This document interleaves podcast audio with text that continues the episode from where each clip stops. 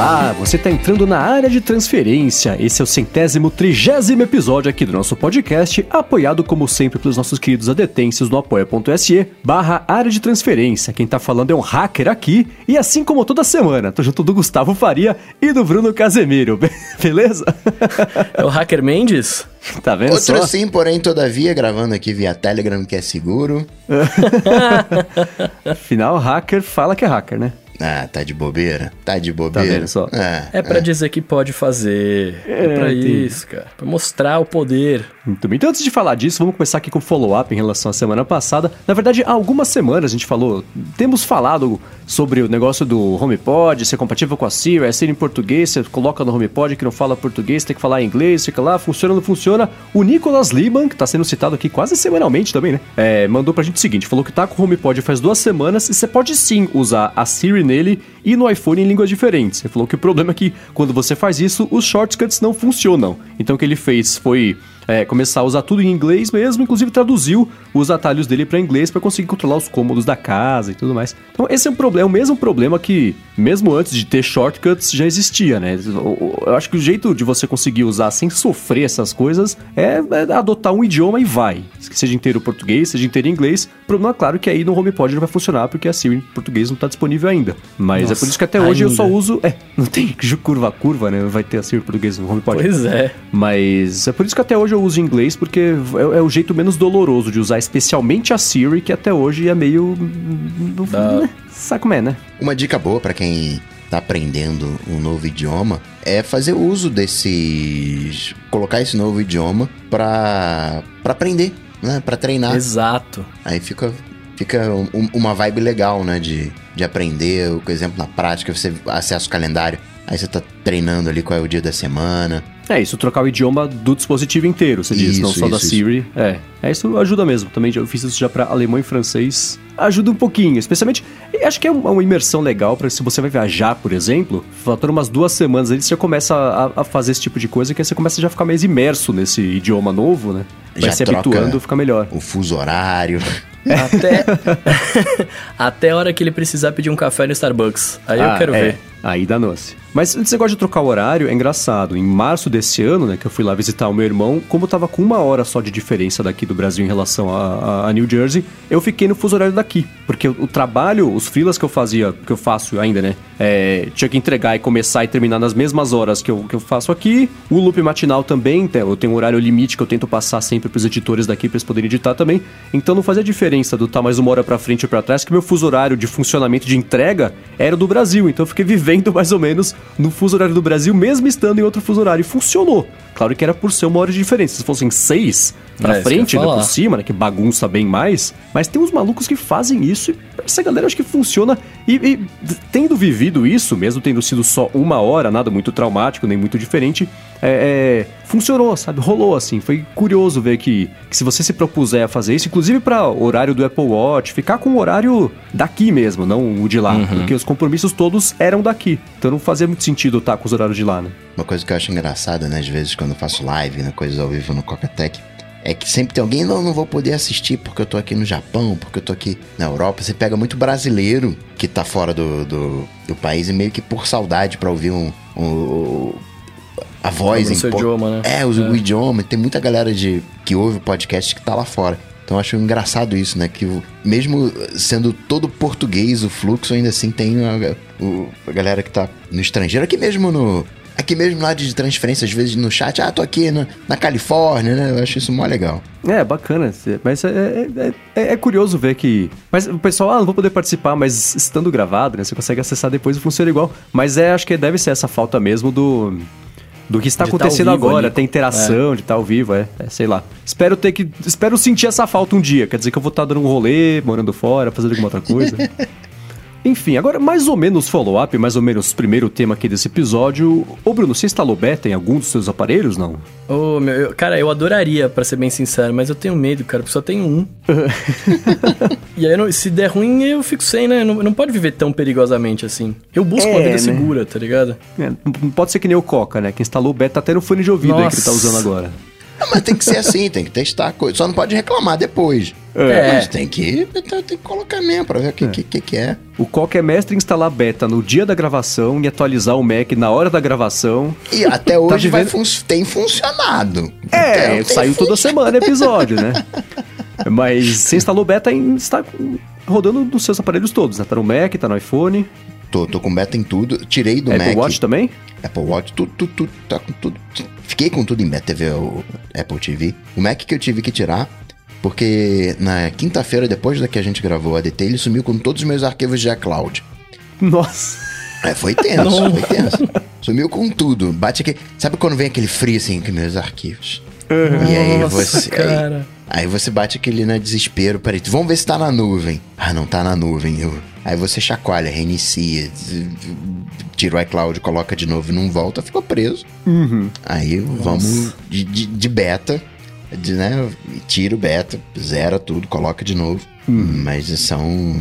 São os bons problemas, né? É, sim. Esse ano foi o primeiro em, nossa, muito tempo que eu não instalei no iPhone o beta. Não vou instalar no Mac, porque eu não sou louco, né? Tem que esperar mais um pouquinho. Porque, cara, se eu ficar seis horas sem conseguir usar meu Mac, danou-se. Eu não sei o que eu vou fazer, né? Não, não posso ficar sem porque, ah, tem o iPad. Mas, de novo, né? Photoshop é uma coisa que eu tô usando bastante, especialmente na primeira parte do dia. Então, se eu ficar sem esse Mac, vai ser um problema. Então, eu não quis arriscar.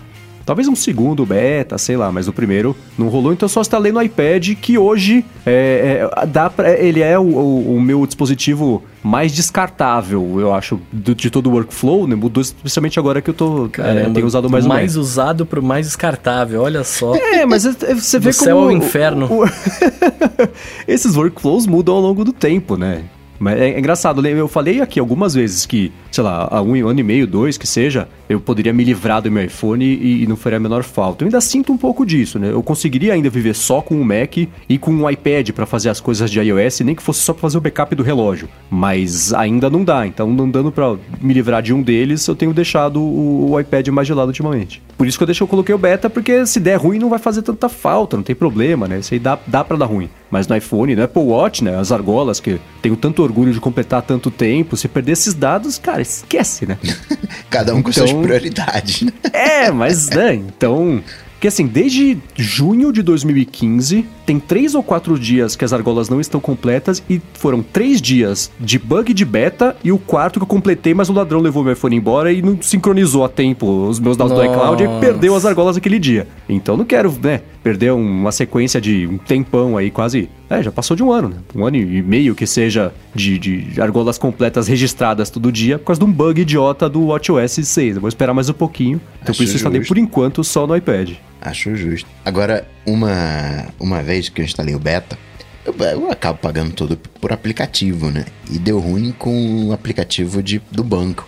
E aí eu não conseguia pagar as contas, não conseguia pagar online porque precisava daquela verificação do, do segundo passo do aplicativo do banco que não estava abrindo.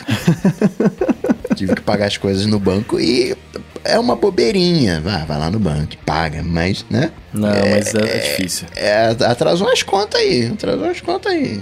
Queria falar não, então. mas atrasou. E é, então, é- essa é a vantagem de ser cliente do Santander. O aplicativo é sempre tão horroroso que eu nem parto da premissa de conseguir usar. Então, se ele parar de abrir, vai fazer diferença. Porque aí você compra o telefone novo, ah, você tem que. é, vai no computador e atualize. E, e- e habilite o aplicativo no celular. Aí você vai no computador e fala assim: ah, habilite o computador no celular. Eu falo, mas eu tenho que habilitar um pra habilitar o outro, eu não consigo habilitar nenhum. Tem que falar com a gerente que, enfim, né? Eu desisti. Cada vez que eu preciso, eu vou lá no banco e ainda bem que é perto de casa, pelo menos. Mas eu queria saber de vocês o seguinte, né? Passou aí, temos o quê? uns 10 dias de WWDC. Primeiro, da semana pra, passada, semana passada é. pra cá, o que que acho que dá pra perceber que vai ser, que vai fazer maior diferença, não só de iOS ou de, de macOS, uma coisa específica, mas dos anúncios e do Coca, o que que você tá sentindo de usar o, o iOS dos últimos 10 dias aí? Desde modo escuro até, sei lá, se você tá usando... Você tem, você tem iPad? Eu não lembro.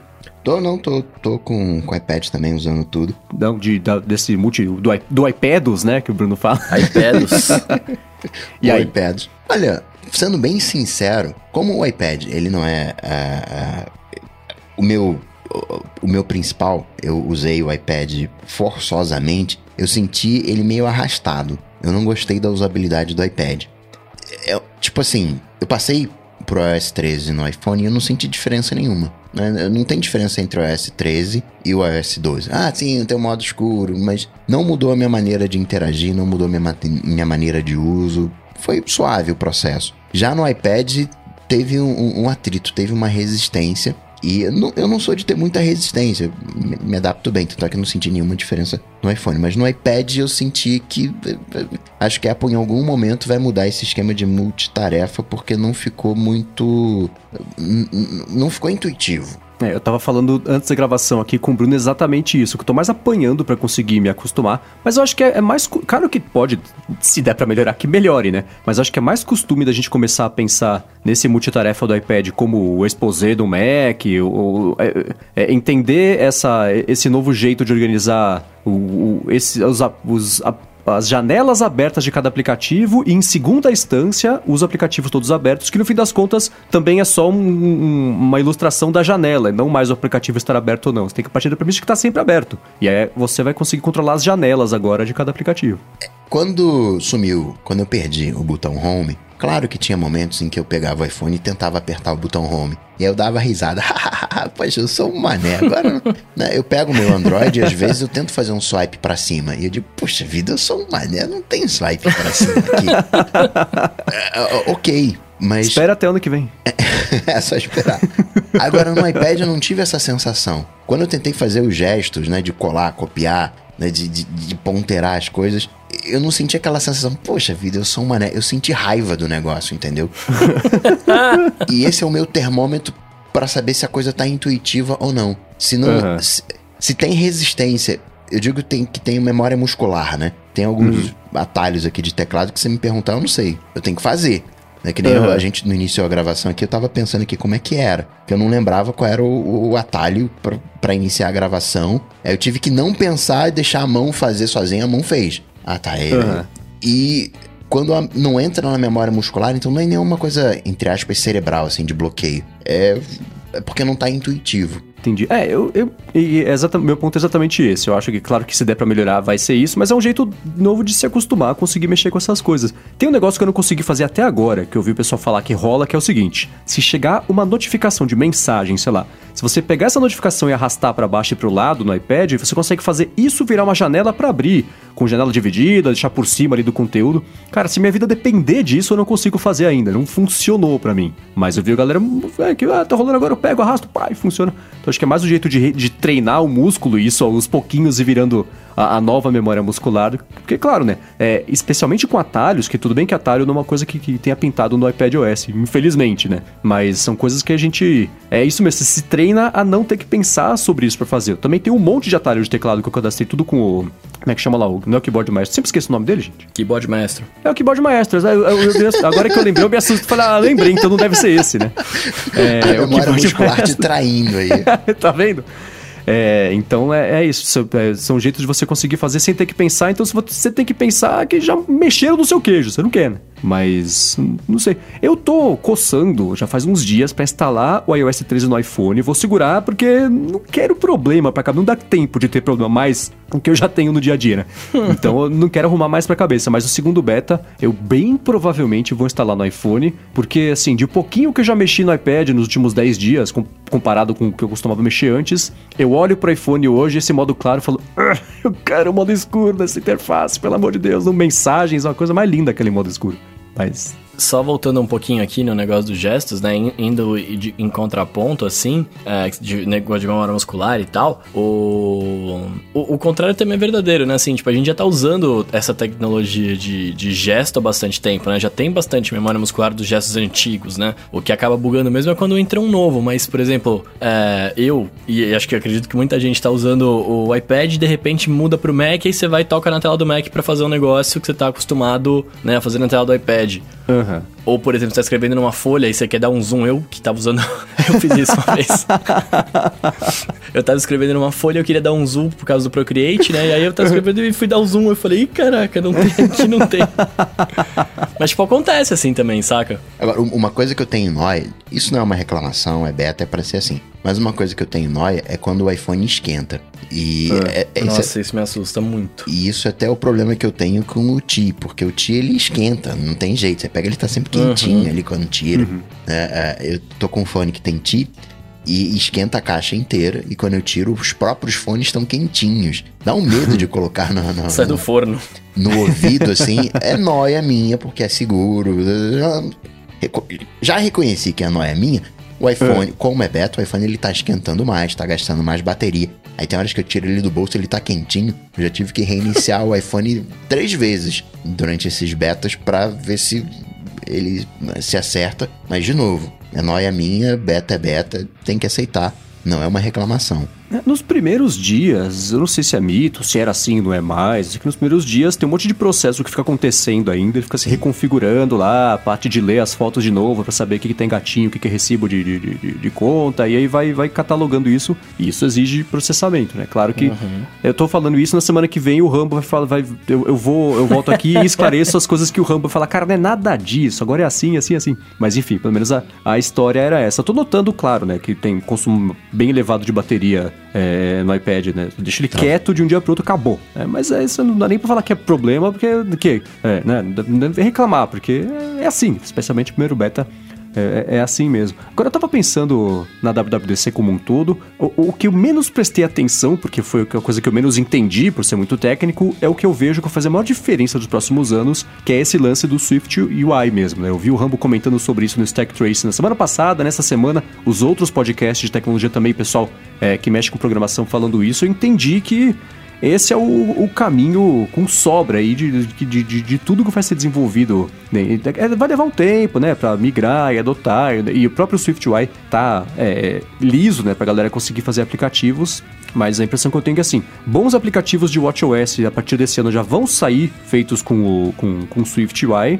E isso é que vai facilitar muito. Porque se for pensar no que ele foi é, agora ele é um jeito de você desenvolver é, é, aplicativos para qualquer plataforma da Apple, inclusive plataformas que não existem ainda, né? A hora que for sair aplicativo já vai estar tá meio pronto para você conseguir fazer também, lançar nos óculos do Bruno, né? Coisa desse tipo. Então, é, foi, acho que foi o que a Microsoft quis fazer aquele Bridge, há um tempão lá, que acabou não, não dando certo. É, todas as iniciativas dos últimos anos aí de fazer aplicativos então, desenvolvimento unificado de aplicativos para claro dispositivos, parece que esse SwiftUI vai resolver esse problema, ainda assim, né, só para coisas da Apple, mas ainda assim foi uma, parece que, que os últimos anos a coisa veio meio convergindo exatamente para o SwiftUI começar a, a, ser usado e ser lançado e já logo de cara já começar a funcionar. A própria programação Swift parece que nesse último ano especialmente evoluiu mais, ela foi mais estruturada, né? Porque ela está sendo desenvolvida com a ajuda da própria comunidade de, de Swift, né? Então já apontando para esse lado aí. Então estou empolgado para ver como é que vai ser, porque agora tá tão claro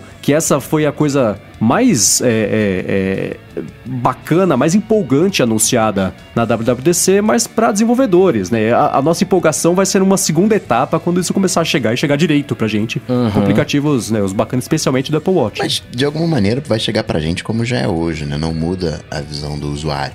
Guardando as devidas proporções, é como se a gente. O Jobs, quando voltou pra Apple, trouxe junto a Next. E dentro da Next todo o macOS novo, ele é construído em... As bibliotecas são Nest. E agora a gente tá... NS alguma coisa, não sei o lá, que é de Next Step, né? Agora tá, a gente deu o próximo passo. Uhum. Esse era o próximo passo e agora a gente deu. Teve o iKit, AppKit e agora o, SwiftUI. Parece que vai ser esse novo, esse novo modelo. Né?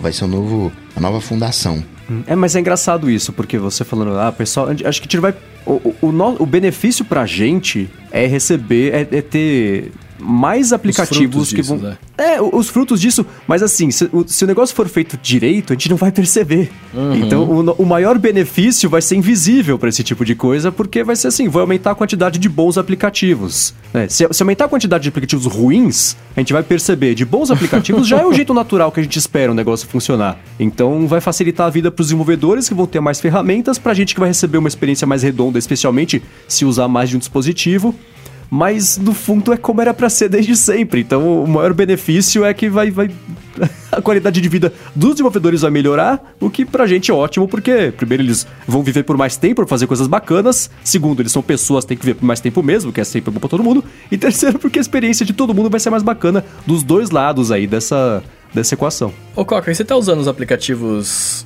não sei se tem, né, os aplicativos do, do Marzipan, que mudou o nome, que não é mais Marzipan, como é que é agora? Catalyst. Catalyst. Aliás, eu tava pensando aqui, será que Catalyst tem alguma coisa a ver com Catalina? Claro. Eu, eu não ia falar com essa, com essa certeza, eu só ia falar, acho que tem.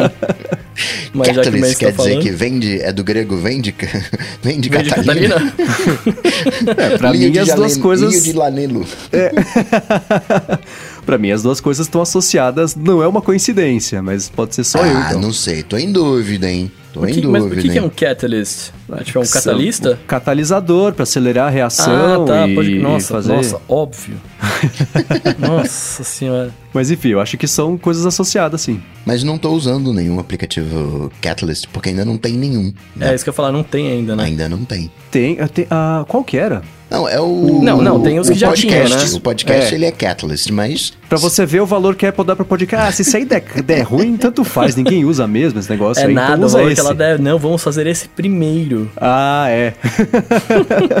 Você tem um lembrete que lembra muito a disposição de um iPad, mas um aplicativo mesmo de iPad que foi usando o, o- o Catalyst pro Mac, ainda não. E mouse? Mouse eu me forcei a usar, brinquei ali um, um pouquinho, né? As automações ficaram interessantes. Né? Você até tava brincando, né? De ligar o. Conectou o mouse, já habilita o Assistive Touch. Eu me forcei a usar, mas tem algumas coisas que eu prefiro. Se você usa muito, né? Por exemplo, a edição de vídeo. Edição de vídeo, se você usar muito, fica ruim de, de fazer na mão. Não tem precisão. O mouse ele funciona melhor. Só que tem uma coisa que funciona melhor do que o mouse para essas coisas, que é a caneta. Hum. Então, o trabalho que eu fazia de precisão que poderia ser feito com o mouse, eu já me adaptei para fazer com a caneta. Então, de novo, fica, sabe, o- a memória muscular em conflito? Não, não, não, não, não é Uhum, mouse, é a caneta, é a caneta. Dando Isso é pra fazer com. É para fazer com a caneta. Então, acho que para mim vai ser uma é, coisa de acessibilidade realmente. Você teria que realmente aprender a reusar, né? Se fosse preciso. O... Mas sabe o que eu fiquei pensando aqui? Será que um mouse com vários botões que você consegue configurar, né? Sei lá, cinco botões, cinco ações diferentes, será que não, não acaba sendo um novo jeito de usar, confortável, quando está num. Então, eu tenho usado bastante com o mouse para tentar testar as possibilidades todas. E quanto mais eu uso, mais me confunde o que, que a Apple quis fazer com esse recurso. Na verdade, sim, tá muito claro para mim. Ela não anunciou que tem suporte a mouse, porque no fim das contas não tem muito. Não é suporte a mouse. Você é um recurso de acessibilidade. É. É um recurso de acessibilidade para usar dedos digitais para quem não consegue, por algum motivo, usar os dedos direito na- di- direto na tela. Então, por isso que está em acessibilidade, por isso que fica sempre associado ao Assistive Touch, que depois eu descobri que você consegue desligar.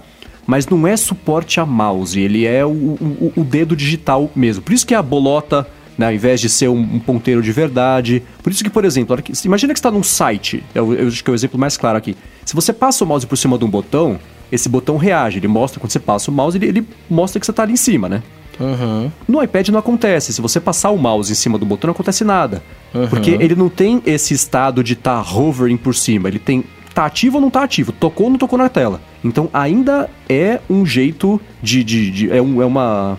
É uma interação igual a de dedo. Não é um mouse de verdade. O que é uma pena. Por outro lado, o fato de você conseguir programar os botões para fazerem outras coisas é sensacional, especialmente para quem tem workflows muito específicos. Por exemplo, dá para você configurar um botão do mouse para tirar um print screen e aí você no, no iOS 13 pode ser de uma tela inteira.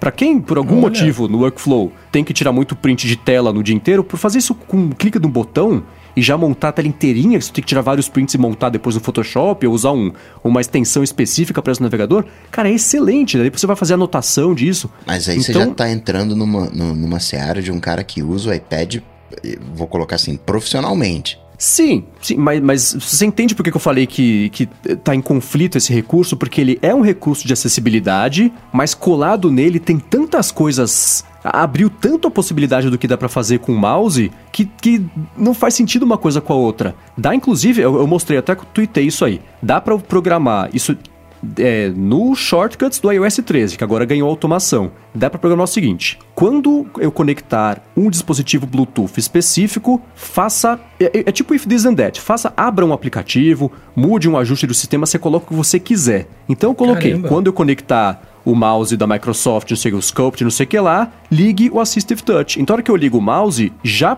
Na verdade, assim, aparece um. O, ele, ele mostra o atalho, eu toco no atalho, ele roda o atalho e aí aparece o mouse, não é 100% automático. O que é chato e o que espero que mude no futuro. Mas dá para fazer isso. Mesma coisa, desligou o mouse, desliga já o Assistive Touch que eu não preciso mais usar. Então, é, é, isso, isso é uma coisa bacana. Segunda coisa bacana, com o mouse, além de eu conseguir, por exemplo, tirar um print screen, eu consigo rodar qualquer outra coisa que está programada no shortcuts. Então dá hum. para eu configurar o botão direito do meu mouse para ligar o rumba de casa, por exemplo. o que é meio absurdo, mas dá para fazer. Então eu fico pensando, por exemplo, essa galera que compra esses mouses ultra profissional, tem mais tecla do que um teclado, sabe? Que tem um monte de botão, não sei o que lá. Não.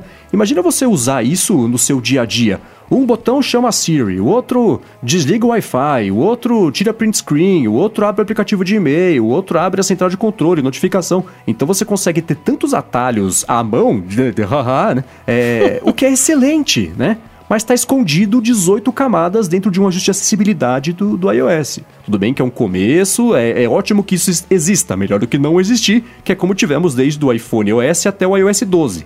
Até o 11, né? O 12 tinha um suporte mais escondido ainda, mouses específicos. Mas eu tô bem empolgado com esse recurso, apesar dele estar tá muito no meio do caminho. A Apple, ela, ela deu suporte a mouse, mas não deu suporte a mouse. É um, é um dedo digital. Mas eu acho que é, abriu muita possibilidade. Eu espero muito que ela pare de ser cabeça dura e libere isso do jeito que todo mundo quer. Porque por mais que não seja proposta do iPad, existem interações que requerem um uso mais próximo do mouse. E se no iOS 13 é poder o braço a torcer e reconhecer o que existe a possibilidade, faz isso direito e abre de vez, né? E para de querer limitar o negócio artificialmente, porque agora a gente viu que dá para fazer direito, mas acho que é um processo. Ainda assim eu tô contente com as possibilidades que chegaram, apesar de ser uma coisa que ainda é muito específica que não dá para falar suporte a mouse. É, mas não é, sabe?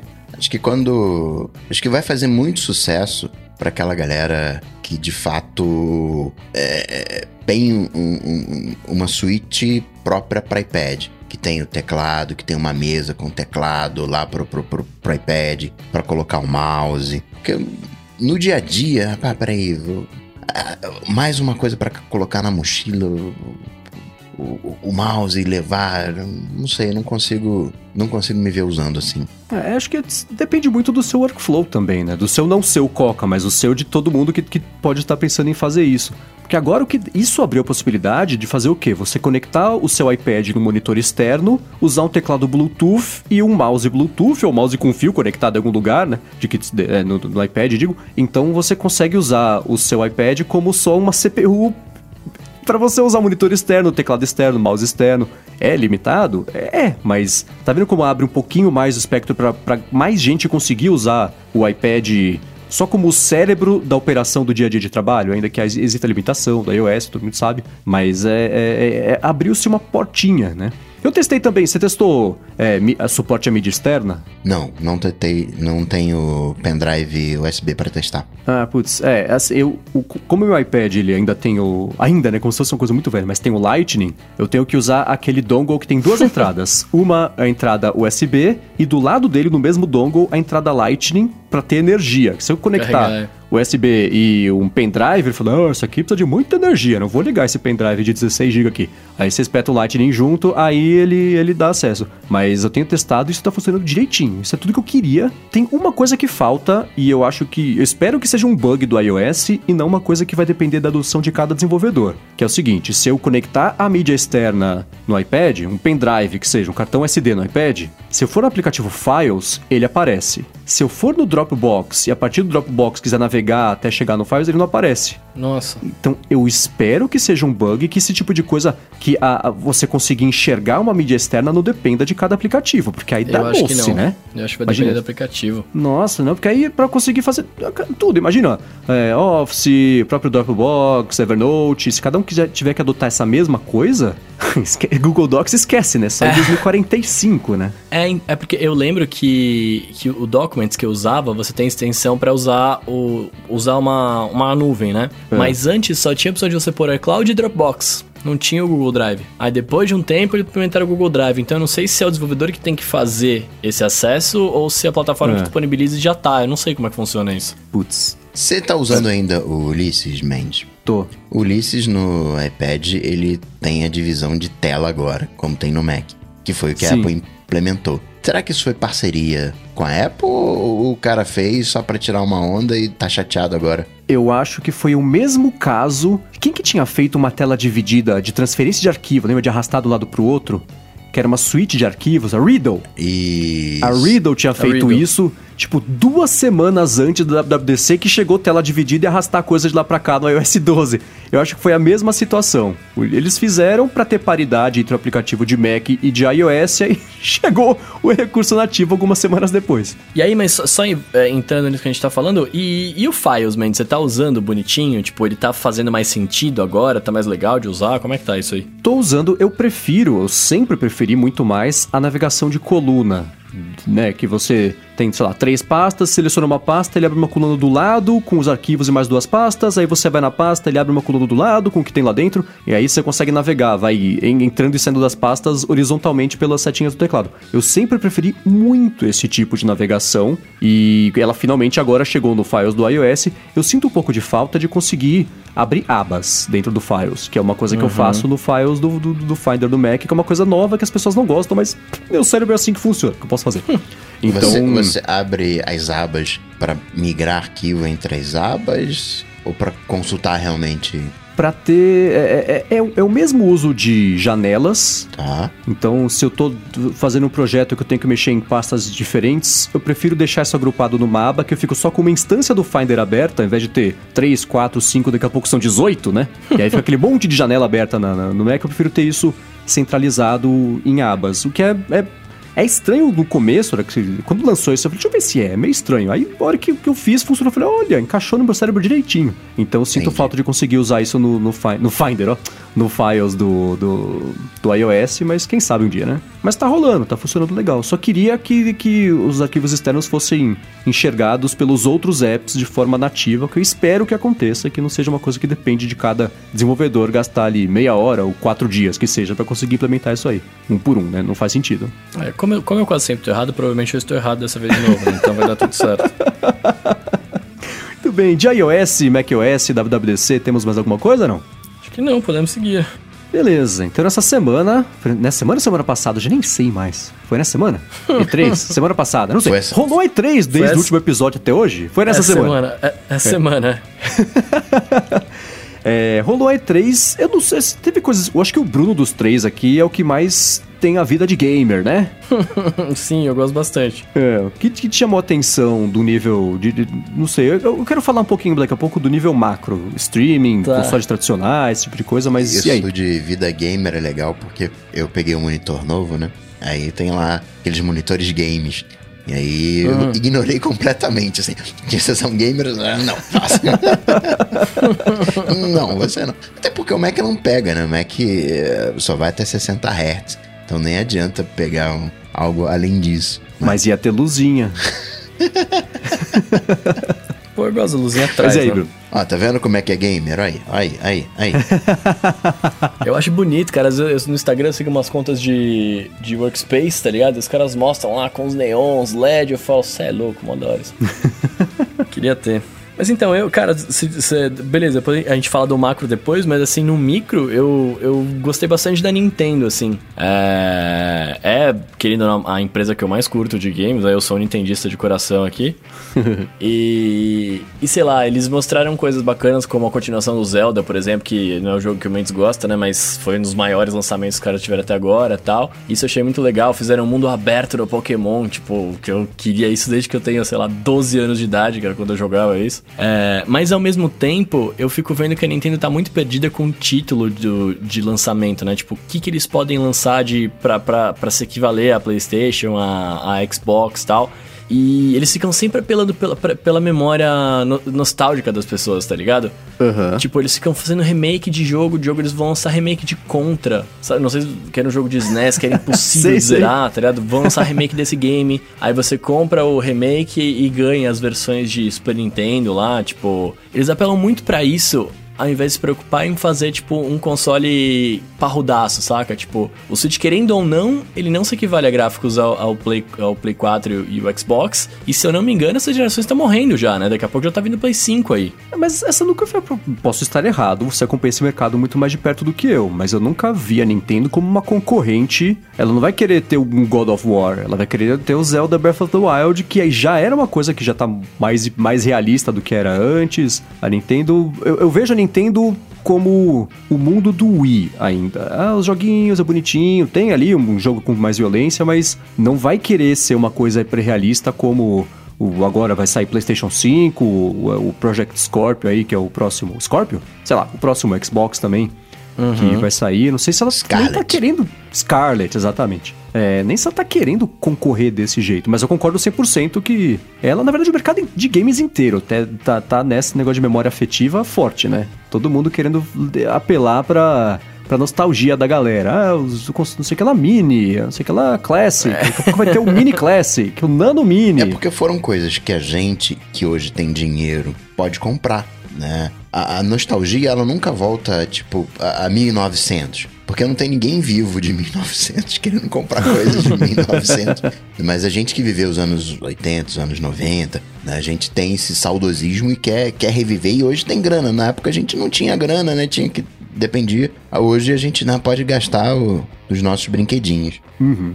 Agora, eu vi que a Nintendo. O é, é, que, que ela tinha lançado? Ah, tinha um jogo. Ah, você falou de nostalgia. É, além desse, do Zelda Breath of the Wild 2, que não sei se vai ser esse nome, mas não deram o nome do jogo, né? Então, a, uhum. a continuação do Breath of the Wild.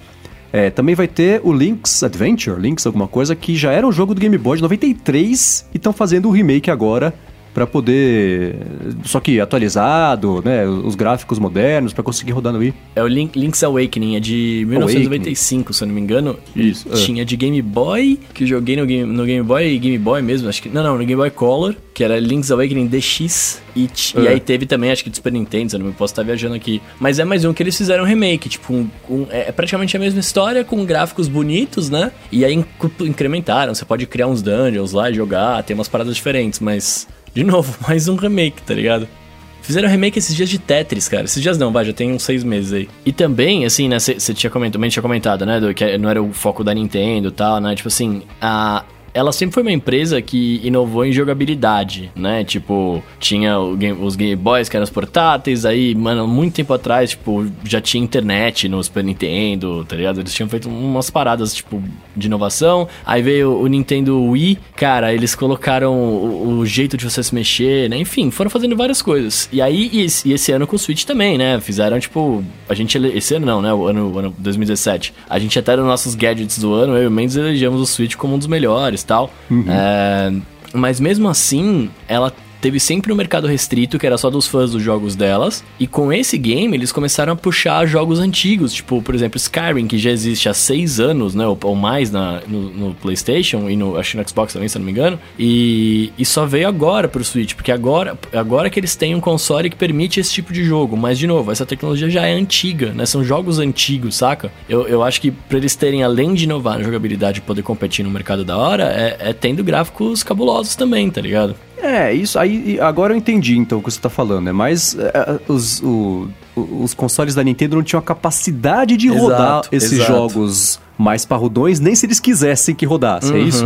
Uhum, exatamente. Ah, então, é aí eu concordo. Mas acho que eu, eu volto a, a, a, achar que isso é, é, uma parte mais filosófica do que eles querem que, que, que o, o, console ofereça do que qualquer outra coisa. É tipo, que nem Intel abrir mão do 5G porque ela sabe que não consegue fazer. Acho que a Nintendo, cara, a gente não vai conseguir concorrer de igual para igual com a Microsoft e, e, e, a Sony, com as GPUs, aceleração, não sei o que lá. Então a gente vai fazer esses jogos aqui que vai ter o seu mercado a Nintendo. É, tudo bem que ela errou bastante nos últimos anos, mas agora parece que tá com um jogo relativamente ganho aí com o Switch por, por algum tempo, então. Nem não vai virar líder do mercado, mas, né, você vê, ó, o faturamento aumentou 300% ano sobre ano, então daí para cima. Nossa, então, graças a Deus, né? Ainda bem, né? Era isso ou fechar as pois portas. É. Né? A Nintendo é. tem algum Battle Royale? Eles estão agora com Fortnite, que fizeram para ele. Fortnite, é. Esse do Tetris é um Battle Royale também que eu comentei. É. Ah, o do Tetris, é, é, mas eu achei legal o negócio do Tetris ser aquele que são 99 pessoas 99 e você pessoas, disputando. É, é isso uhum. eu achei super legal, cara. Não, a é ideia é muito legal, mas é um jogo antigo, né? Tipo. Mas isso é o jeito de você. É, é, não, você não é um simples remake, né? Aí você tá modernizando um jogo antigaço, né? Tipo, você tá dando novo, uhum. novas utilidades para ele, né? Aham. Uhum. É, não sei. Agora, ainda sobre a E3, uma coisa que está sendo curioso observar, especialmente eu que observo um pouco mais de fora esse mercado, mas ainda assim tô ligado nele porque é uma coisa que eu, que eu comento muito no loop matinal, é, é a, a, a briga nova. Antes era é, Sony versus é, Microsoft, né, o PlayStation e, e, e, o Xbox, mas agora eles estão meio que querendo, tem, tem, vão ter que se juntar um pouquinho e aprender a fazer nuvem, porque você tem o Google chegando com o Stadia, é, a uhum. Amazon fazendo também, vai fazer alguma coisa é, é, parecida, toda a parte de crossplay que a Sony ficava, né, Miguelando Uma decisão imbecil, pensa Nintendo com as decisões dela. Né? Não, pois não vai é. poder. Aqui no meu é só comer. Fala, cara, jura? é. e, e, são decisões que você vê e fala, ah, você vai ter que esperar o quê? Uma semana ou seis meses para você pedir desculpa e fazer o que é óbvio que você vai ter que fazer, né? Então. É, eu vi que uh, o, tanto a Sony quanto a Microsoft anunciaram basicamente a mesma próxima geração de videogames. Suporte 8K, Ray Tracing, é, SSD no lugar do HD, GPUs que vão rodar tão rápido que vão sumir com os tempos de loading, né? Que era meu problema, inclusive, desde o PlayStation 1, porque eu estava de, de, de, Nintendo, que eu ligava e jogava, não ficava. Uhum. Fazia um loading. Escolhe o personagem, loading. Aí já era hora de desligar, tomar banho e fazer lição de casa e ir pra escola. Então. E outra coisa também, né? Não é só uma coisa de, de ser mais rápido. Eles estão com um esquema preditivo. Então, peraí, eu tô chegando naquela porta. Ah, então, peraí, deixa eu já começar a carregar as coisas daquela porta. Então, além de ser uhum. mais rápido, eles estão mudando, orientando os desenvolvedores de jogos, que agora você tem recursos para antecipar. Então, é tipo o, a Intel, que o processador tenta adivinhar o que, que você vai fazer. Vai uhum. calculando na frente. É, processamento especulativo. É mais ou menos a mesma coisa. Acelera o próprio desenvolvimento, vai trazer, vai antecipar as decisões. Sim, mas eu, eu, que, de novo, voltando a esse negócio de deles. Até de antecipar não só as decisões, mas antecipar também essas tendências do mercado. É, vai ser muito curioso observar nos próximos anos o forte, tanto do PlayStation quanto do Xbox, era ter um hardware parrudo o suficiente para conseguir rodar os jogos que estavam, né, do PlayStation 2 até hoje, estavam no topo de, de, de, de linha de mercado, era o que se tinha de mais moderno para conseguir rodar. Hoje você vê um jogo uhum. do PlayStation 2, tem as imitações, mas é, é que nem o cara vê o filme do ET e fala, nossa, que efeitos ruins. Você fala, cara, de 85 esse filme. Claro que vai ter efeitos que não são iguais de hoje, né? Mas eles sempre se calcaram muito nisso, só que especialmente se o Google Stadia der certo, especificação de hardware de console vai ficar irrelevante. É, não só o Google Stadia, tem também a Microsoft com o xCloud, que inclusive uhum. chega antes. O Stadia chega é. em novembro, a Micro... o, o Nadella falou: não, não, não, não, não, no outubro eu tô aí, outubro eu cheguei.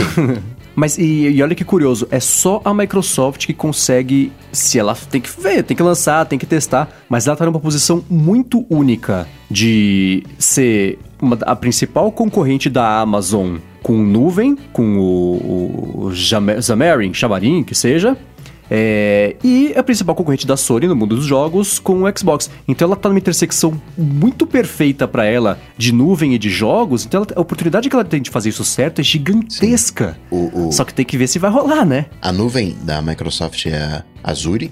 Azure. Azure, isso, Azure. chamaria outra coisa. É, é viajei loucamente. O, é. Ela tem todo, todo o acesso aos desenvolvedores o Google vai ter que construir, porque ainda que você tenha joguinhos no Android, é, é outra coisa, né? Uh, pro Stadia tem que construir o, a relação que a Microsoft já tem, que a Sony já tem. Na dela tá numa posição bem, bem colocada, assim, é, é então. especialíssimo. Hum, mas eu fico curioso para ver na prática como é que vai ser. Porque se o pessoal até hoje, né, você vê análise de jogo, análise de console, ah, o tempo de resposta, o FPS, não sei o que lá, do jogo de tiro. Cara, imagina jogar por streaming, como é que vai ser. Imagina o caminho que a informação de que você apertou o botão A tem que fazer cada vez que você aperta o botão A, de passar por toda a rede física, vai pro espaço, volta, bate no servidor, volta pro espaço, passa pela rede física de novo, pronto.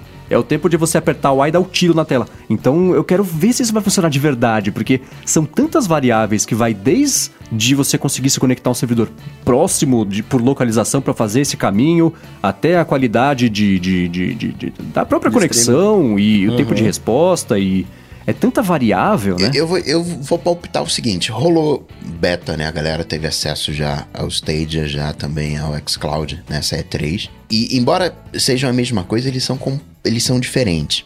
Enquanto o Stadia tá mirando primariamente no Xbox, a Microsoft está mirando primariamente no mobile. O que a Microsoft quer fazer o objetivo da Microsoft nesse primeiro momento é pegar os jogos que ela tem rodando hoje no Xbox e fazer com que eles rodem de boa no iPhone, por exemplo. Uhum. Já o que o Stadia quer é outra coisa. É que é, quer substituir o console. Porque o. o entendeu o, o, o, complemento? Embora sejam uhum. juntos, é diferente. Uhum. Porque o Google já tem o jogo mobile não tem o console, então vou catar o uhum. console. A Microsoft já tem o console. E de alguma maneira é mais fácil você fazer um jogo, bem entre aspas aqui, né?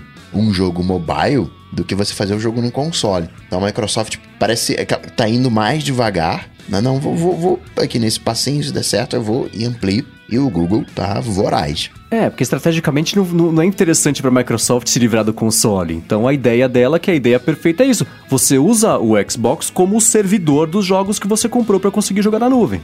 Ao invés do e o Google, com o poder de servidor que tem, porque o Google Cloud também sempre foi gigantesco, especialmente, sempre foi nos últimos tempos, né?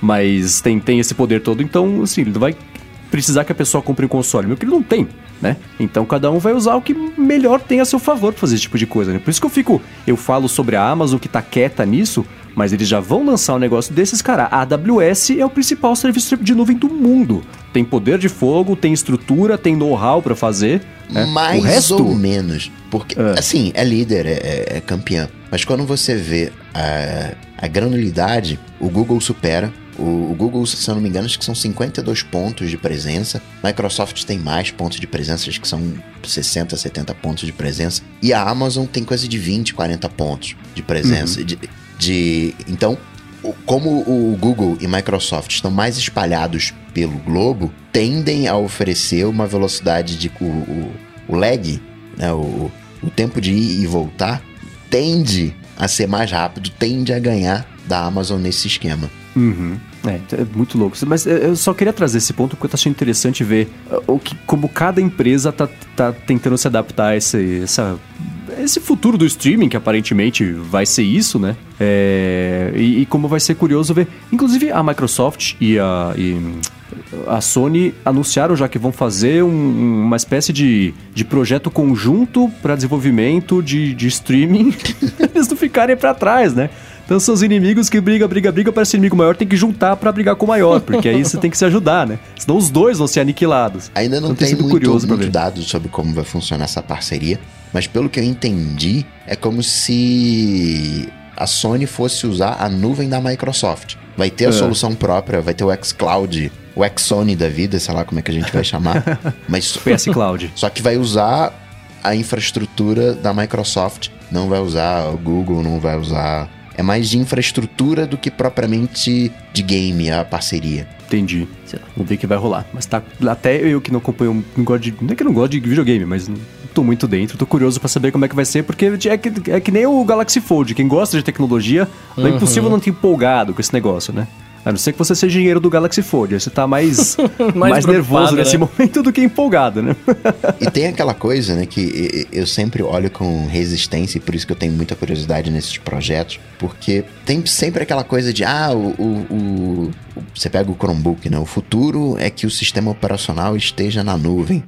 Se tentou isso diversas vezes, não se conseguiu. E agora você está pegando uma coisa extremamente complexa que, de, que é a, a GPU que precisa renderizar aquela imagem em, em, em alta qualidade para jogar sem lag, sem atraso, e agora tá, tá na nuvem. Então tem um, um, um, tem um impacto, né? De alguma maneira, as primeiras. O, o grande teste das coisas sempre foram os jogos. Né? Realidade aumentada, uhum. realidade virtual, óculos. Né? Tudo isso pega aquela galera de jogos que é mais empolgada, que tem dinheiro, aí testa com essa galera.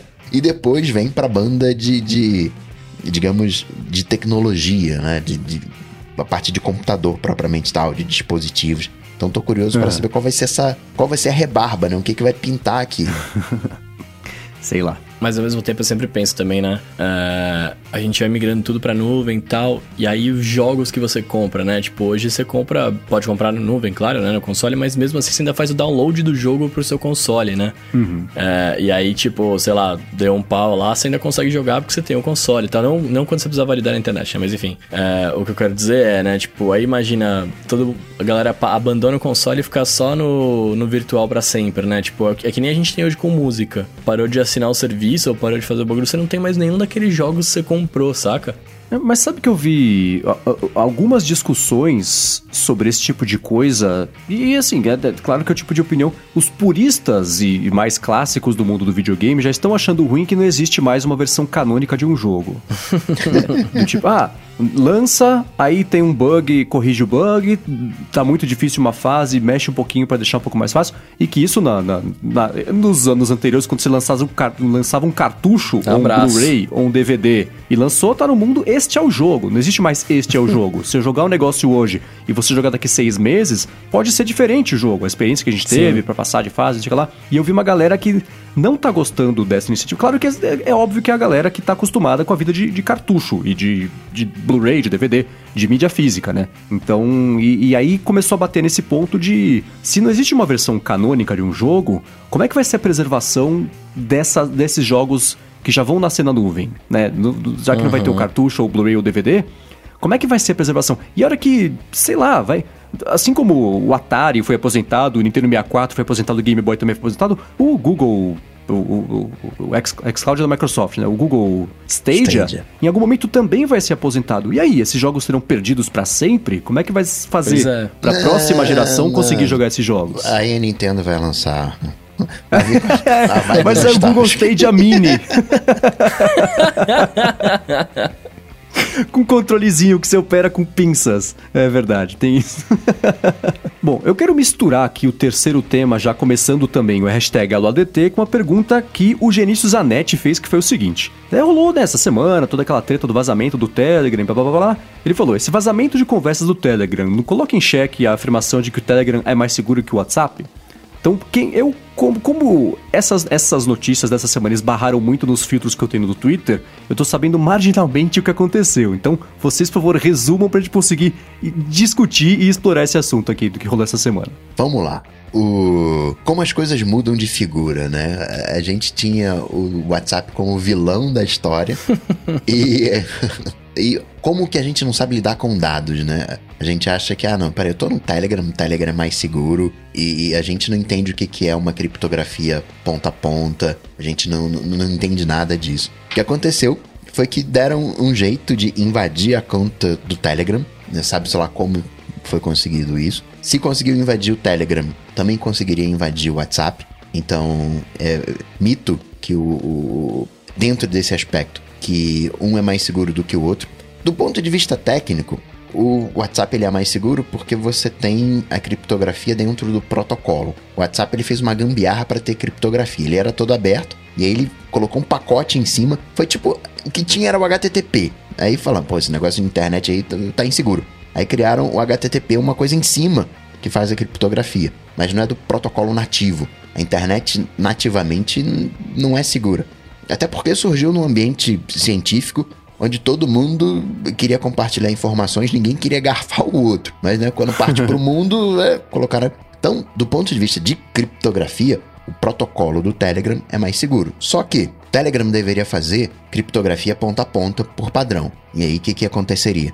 A mensagem chega só no dispositivo que recebeu, que é o que acontece com o WhatsApp. Só chegou naquele dispositivo. Se eu hackeio o WhatsApp de alguém, eu consigo pegar as mensagens daqui para frente, não as daqui para trás, porque as mensagens uhum. daqui para trás não estão na nuvem, não estão em nenhum lugar, estão só no aparelho original, né, não teria acontecido nada. Só que o Telegram guarda um histórico de mensagens. Então invadiram e conseguiram pegar esse histórico de mensagens. Então uhum. o problema é uma funcionalidade que o Telegram tenha mais. Então é, é, é fica numa uma disputa ali, né? Mas na prática significa o quê? Todo mundo que foi invadido não tinha verificação em dois passos, além de você ter a senha que você recebe por SMS pelo tag, Telegram. O WhatsApp também tem um PIN, se eu não me engano, que ele chama, que é uma senha uhum. que você tem que digitar E ninguém, se tivesse isso habilitado, não teria acontecido esse problema. É, sim. Agora, é, é engraçado como, por exemplo, no WhatsApp não dá para fazer isso, mas pelo menos era assim na época que eu tinha Facebook. Me colocaram uma vez num grupo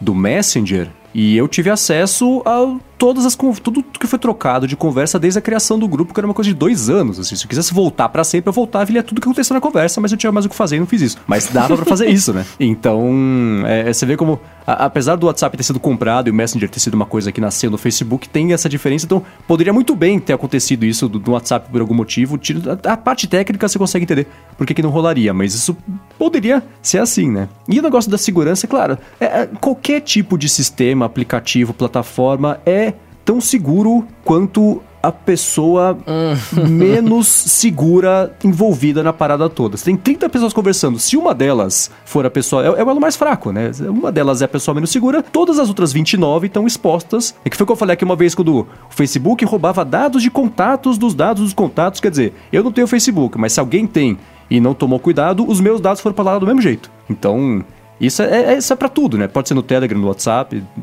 Você tá sempre na mão de quem é a pessoa menos informada de segurança digital. É, e, em caso é assim de, é, né? de, de, grupos, uh, uma corrente ela é tão forte quanto o elo mais fraco, né? Você quebrou uhum. aquele elo, quebrou a corrente. E além disso, né, de, de, de ter a questão do usuário, a gente um, tá falando de do alto escalão é, ministro, e tudo bem que o ministro, né, em, em tese, não estava lá no Telegram. Mas a gente está falando de pessoas do alto escalão que não tem a menor noção de segurança. Que acha que, ah, ah, tô usando o Telegram, então tá seguro. Não tem uma noção de, peraí, pra que, que eu tô usando isso aqui? Tem que ter ah, histórico, não tem que ter histórico. Para grupos, ter históricos é, é, legal, mas. E aí você ah, coloca alguém no grupo, aí você tem acesso ao, ao, ao histórico. Né? É uma, é uma falta de protocolo, né? É, a gente não aprendeu isso com a Dilma, não aprendeu isso no início do governo, com a galera, a galera usando telefones não criptografados e. né? De depois a gente reclama. pois é. E seguindo aqui, ó, Gustavo Hollenberg mandou aqui pro Mendes, olha, ele falou que não tá acreditando que não tá entre os desejos do, do Mendes uma complicação que mostra a distância que ele percorreu no dia, né? Tipo assim, tempo real sendo você um cara tão no disciplinado, Watch, no Apple Watch, é, desculpa, perdão. Disciplinado nos exercícios, né? E aí ele tá falando que sente muita falta de ver a distância percorrida na tela inicial do Watch. Você não sente? Cara, sabe por que não?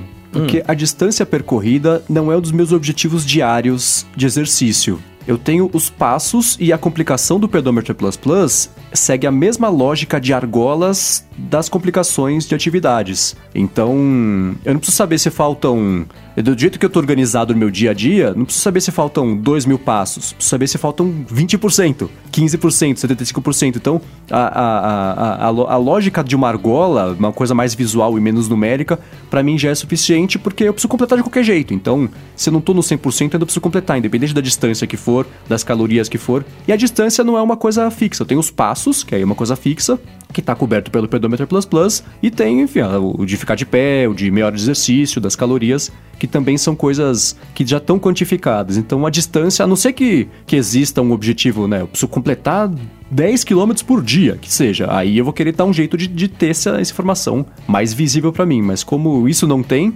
é, as outras que tem já, já são o que eu, que eu preciso saber. Agora, Mendes, o Murilo Holtz quer saber porque a gente deixou ele confuso no último episódio. O Safari do iPhone vai ter ou não vai ter gerenciador de download? Eu não vou perguntar pro Bruno que o Bruno não tá no beta.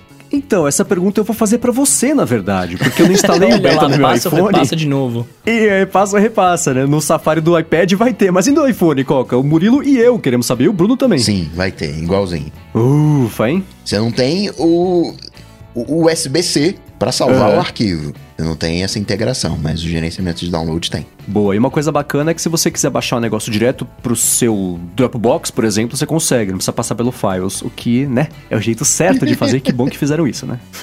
bom, seguindo aqui, né, o William Leite perguntou o seguinte, o que, que a gente acha da ideia da Apple substituir o 3D Touch por esse Haptic Touch, né? Porque isso habilita, por exemplo, pro iPhone 10R que não tem 3D Touch conseguir fazer isso, e parece que esse é o caminho que a Apple tá seguindo mesmo, né? Sim, eu, eu, eu confio muito na Apple, nas, nas contas, então, tem uma lógica, tem um motivo de um monitor de 32 polegadas ser 6K e não ser 5, porque senão a, fonte não ficaria legível. Então, a solução que a Apple for adotar no final das contas, ela, o que ela vai entregar vai ser uma solução pro, próxima do 3D Touch. Eu não vejo. Até porque a coisa tem que ser mais fina, tem que ter mais espaço. É uma, acho que é uma evolução.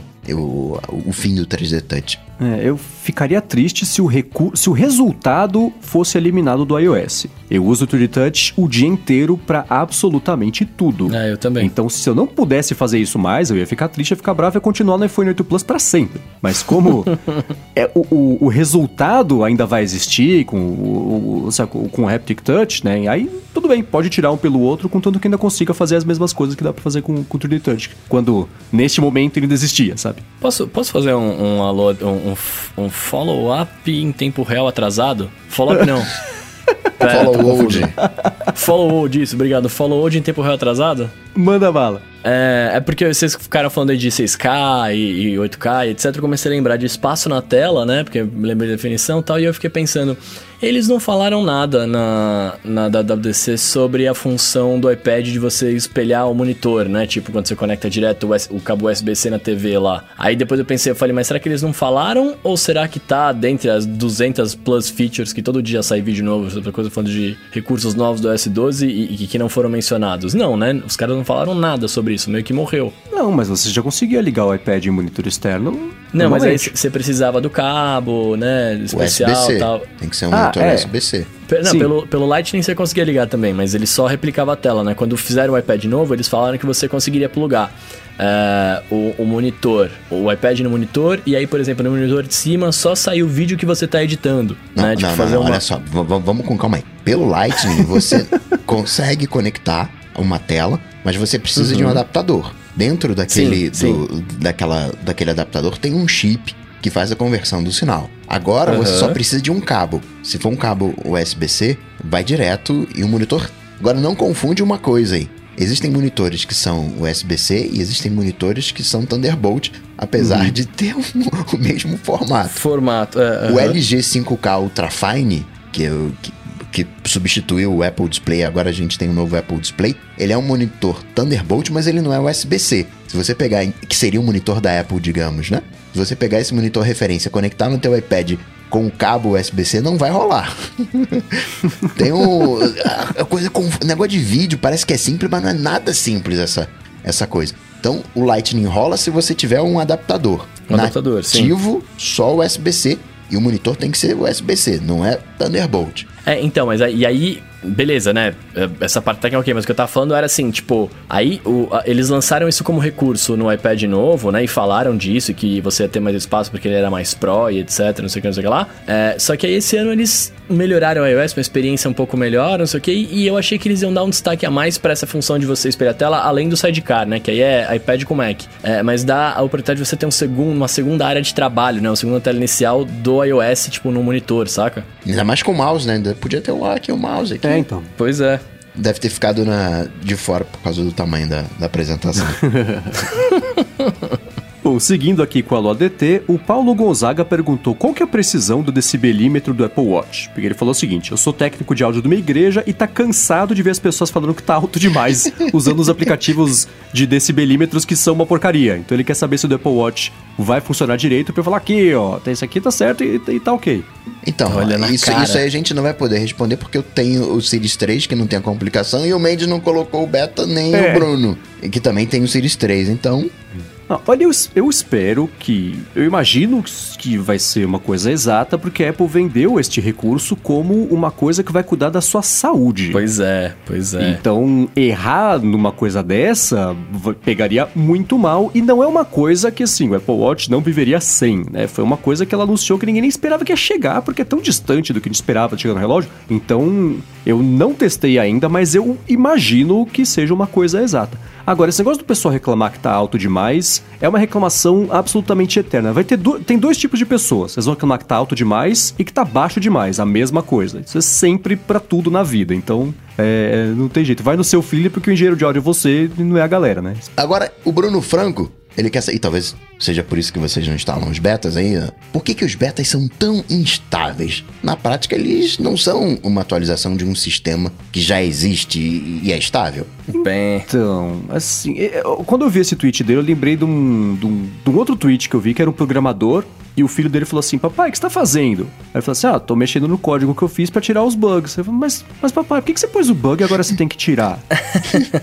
é, meio, é, é, meio aí, assim, são um monte de recursos novos, programação que já existe, conflita com programação nova, é tanta coisa que você mexe para conseguir trazer as novidades que vai bagunçar. Fora que o estável nunca tá 100% estável, né? Então, se você é um castelo de cartas, você colocou uma mais ali, vai bagunçar todo o resto. Então, acho que é um. É, é por isso que é um processo, é instável, porque é um tanto de coisa que pintou no WWDC, né? Tudo isso é código novo, que pode ou não entrar em conflito com código velho, que ainda tem que ser otimizado, que não deu tempo para fazer. Então, uma coisa que vai consumir 20% da bateria no beta 1 vai consumir 2% no beta 18 e no iOS 14, mas aí no 14 já vai ter bug novo, dos recursos novos. Então, é um, é um processo contínuo. Nunca vai ter uma versão 100% estável. Quando tiver, quer dizer que não tá mais sendo mantido o iOS, né? Porque. E até né?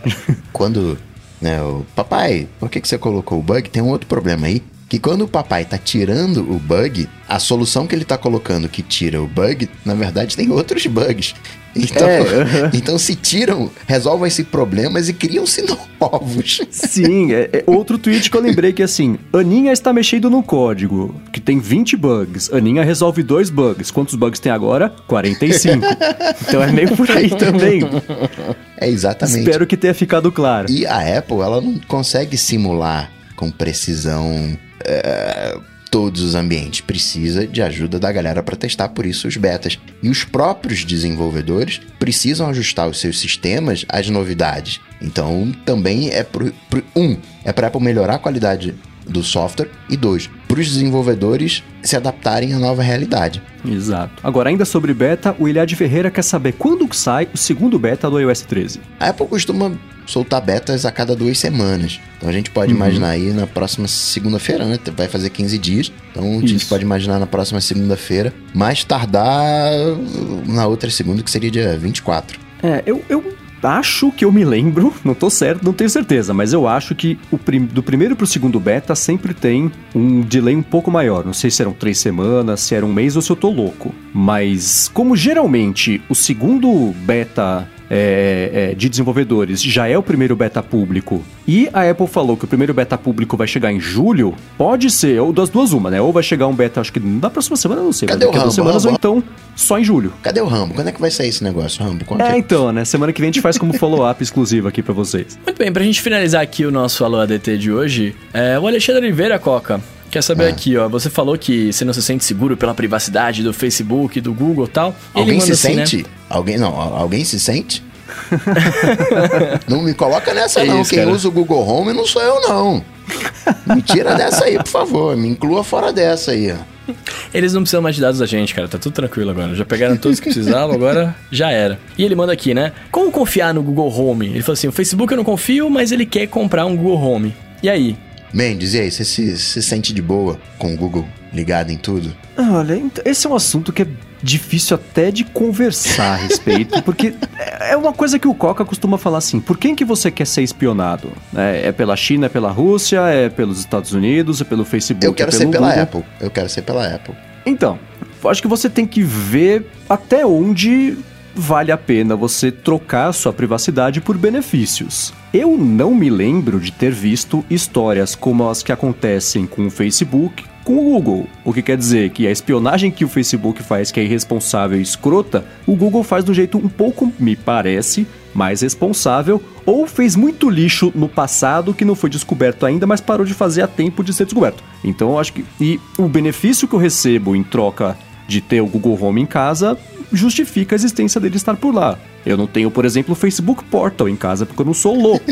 Então eu comprei o Google Home. Tem o HomePod também, mas a Siri não presta. Então eu coloquei o Google Home para complementar. Um escuto música, o outro eu fico sabendo se vai chover ou não. Então são essas duas coisas. Mas Mas, assim, você coloca um negócio desse na sua casa, você está, claro, abrindo mão da sua privacidade, e nem porque você é, é assim, não dá para falar né, com certeza ou não se você está sendo espionado, mas o caminho para isso agora existe porque é um microfone ligado 100% do tempo ali que diz que não coleta nada até você falar a palavra-chave, até sair o escândalo de que está coletando. Como nunca saiu, especialmente do Google Home, eu continuo usando. Se um dia tiver uma Cambridge Analytica do Google Home, aí eu tiro ele de casa. Mas até isso acontecer. Você usa Gmail? Uso Gmail. Ah, então, então tá vendo? Já tanto Home. faz, né? Ah, você usa Gmail, pode usar o Google Home, não tem problema não. Então. Então acho que é meio por aí. Só de, vai do, do, que você. Né, se você usa o Google Maps para Gmail, se o, o, benefício que você recebe em troca justifica você abrir mão da sua privacidade. E essa é uma decisão que cabe a cada um. Tem gente que não se importa com o que acontece com o Facebook, tem gente que se importa. Então acho que é meio por aí. Né? Eu, eu uso o G Suite. E tem. No G Suite eu até confio mais do que no, no Gmail. Mas por outro lado, eu uso o Waze. Né? Eu não consigo usar o, o Nokia Here. Eu... né? Então não tem jeito, né? A gente se protege, é. mas até a segunda página só.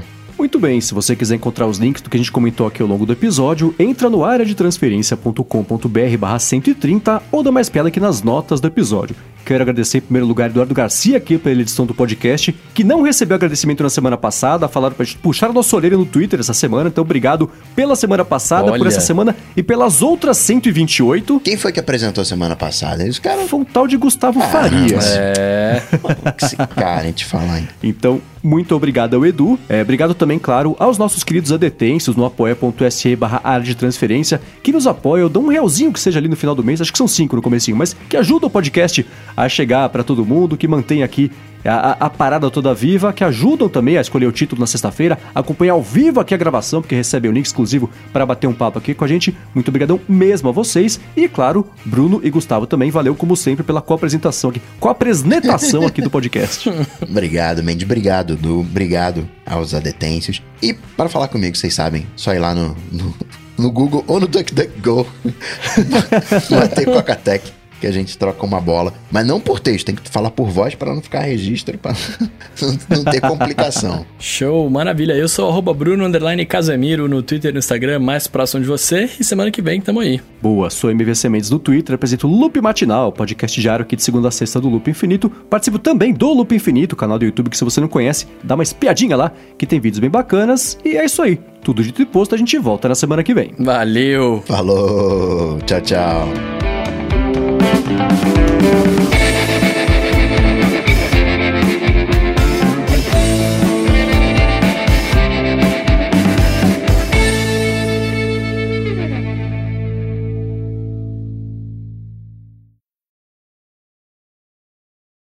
É agora que a gente entra no Black Mirror? Isso. Vocês não vão dizer que vocês gostaram, né? Fala sério. Então, é, todo mundo fez lição de casa. Sim, senhores. Muito bem. Então, deixa eu dar dois avisos aqui antes de começar a falar de Black Mirror. Primeiro, o aviso óbvio e evidente. Se você não viu ainda, vai ter spoiler que a gente vai falar sobre o episódio, o primeiro episódio da temporada nova. Então, se você não se importa com isso, pode escutar, fica à vontade. Se não, você pausa aqui, assiste ao episódio e você volta. Em segundo lugar, esse episódio tem uma temática que nem todo mundo fica confortável em escutar, discutir, né? Tem gente que escuta aqui o podcast também com os filhos, então é uma temática relativamente adulta, então também fiquem avisados que a gente vai falar sobre isso, porque o episódio é mais ou menos sobre isso. Então, Edu, toque o sininho dos spoilers, por favor.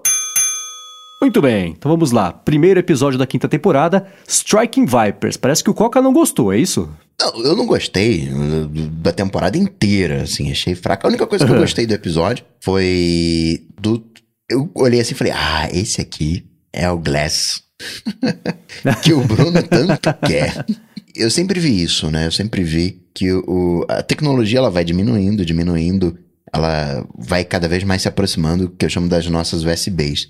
E eles fizeram lá um, um, ponto eletrônico que você coloca aqui na têmpora e aí entra no buga o teu cérebro, faz um 3D touch no teu cérebro e você entra num, num, numa realidade alternativa completamente real. Você tem toda, toda a experiência, faz um, um, um RPG da vida.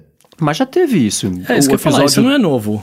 Isso do, não, não, não é primeiro da Battlestar Galactica é. cover lá tinha isso, Sim, né? não, é, não é novo, é a mesma temática, você aproveitou da mesma tecnologia. Até usa, uhum. se eu não me engano, cita, né, o, o, acho que não é isso, tá fazendo confusão. Tem, no nome da caixinha, eu acho que é o nome da caixinha, o que foi feito por aquele japonês lá do, do outro episódio também do videogame, que era da Casa Assombrada lá, eles ficam misturando tudo, né? Tenta tudo fazer a, assim. no mesmo universo, trazendo um, um, um outro, uma outra temática é de que num num jogo você pode tudo. Né? No, no, a gente joga lá GTA e aí a gente sai atropelando velhinha, né? Faz lá as coisas que a gente extravasa no, no jogo. E aí vem né, a pergunta: até onde a gente pode extravasar? Acho que o questionamento moral. Já, mas antes, né, já que a gente tá falando de tecnologia, eu também gostei do telefone, que é um, um iPhone que você dobra. É quadradinho, né? É, né, e você dobra como se fosse um StarTAC. É um, é um iPhone StarTAC. Eu tenho vinco, Esse é o né? futuro Ele do não- foldable, né, cara? Ah, mas tem um vinco é, né, nesse.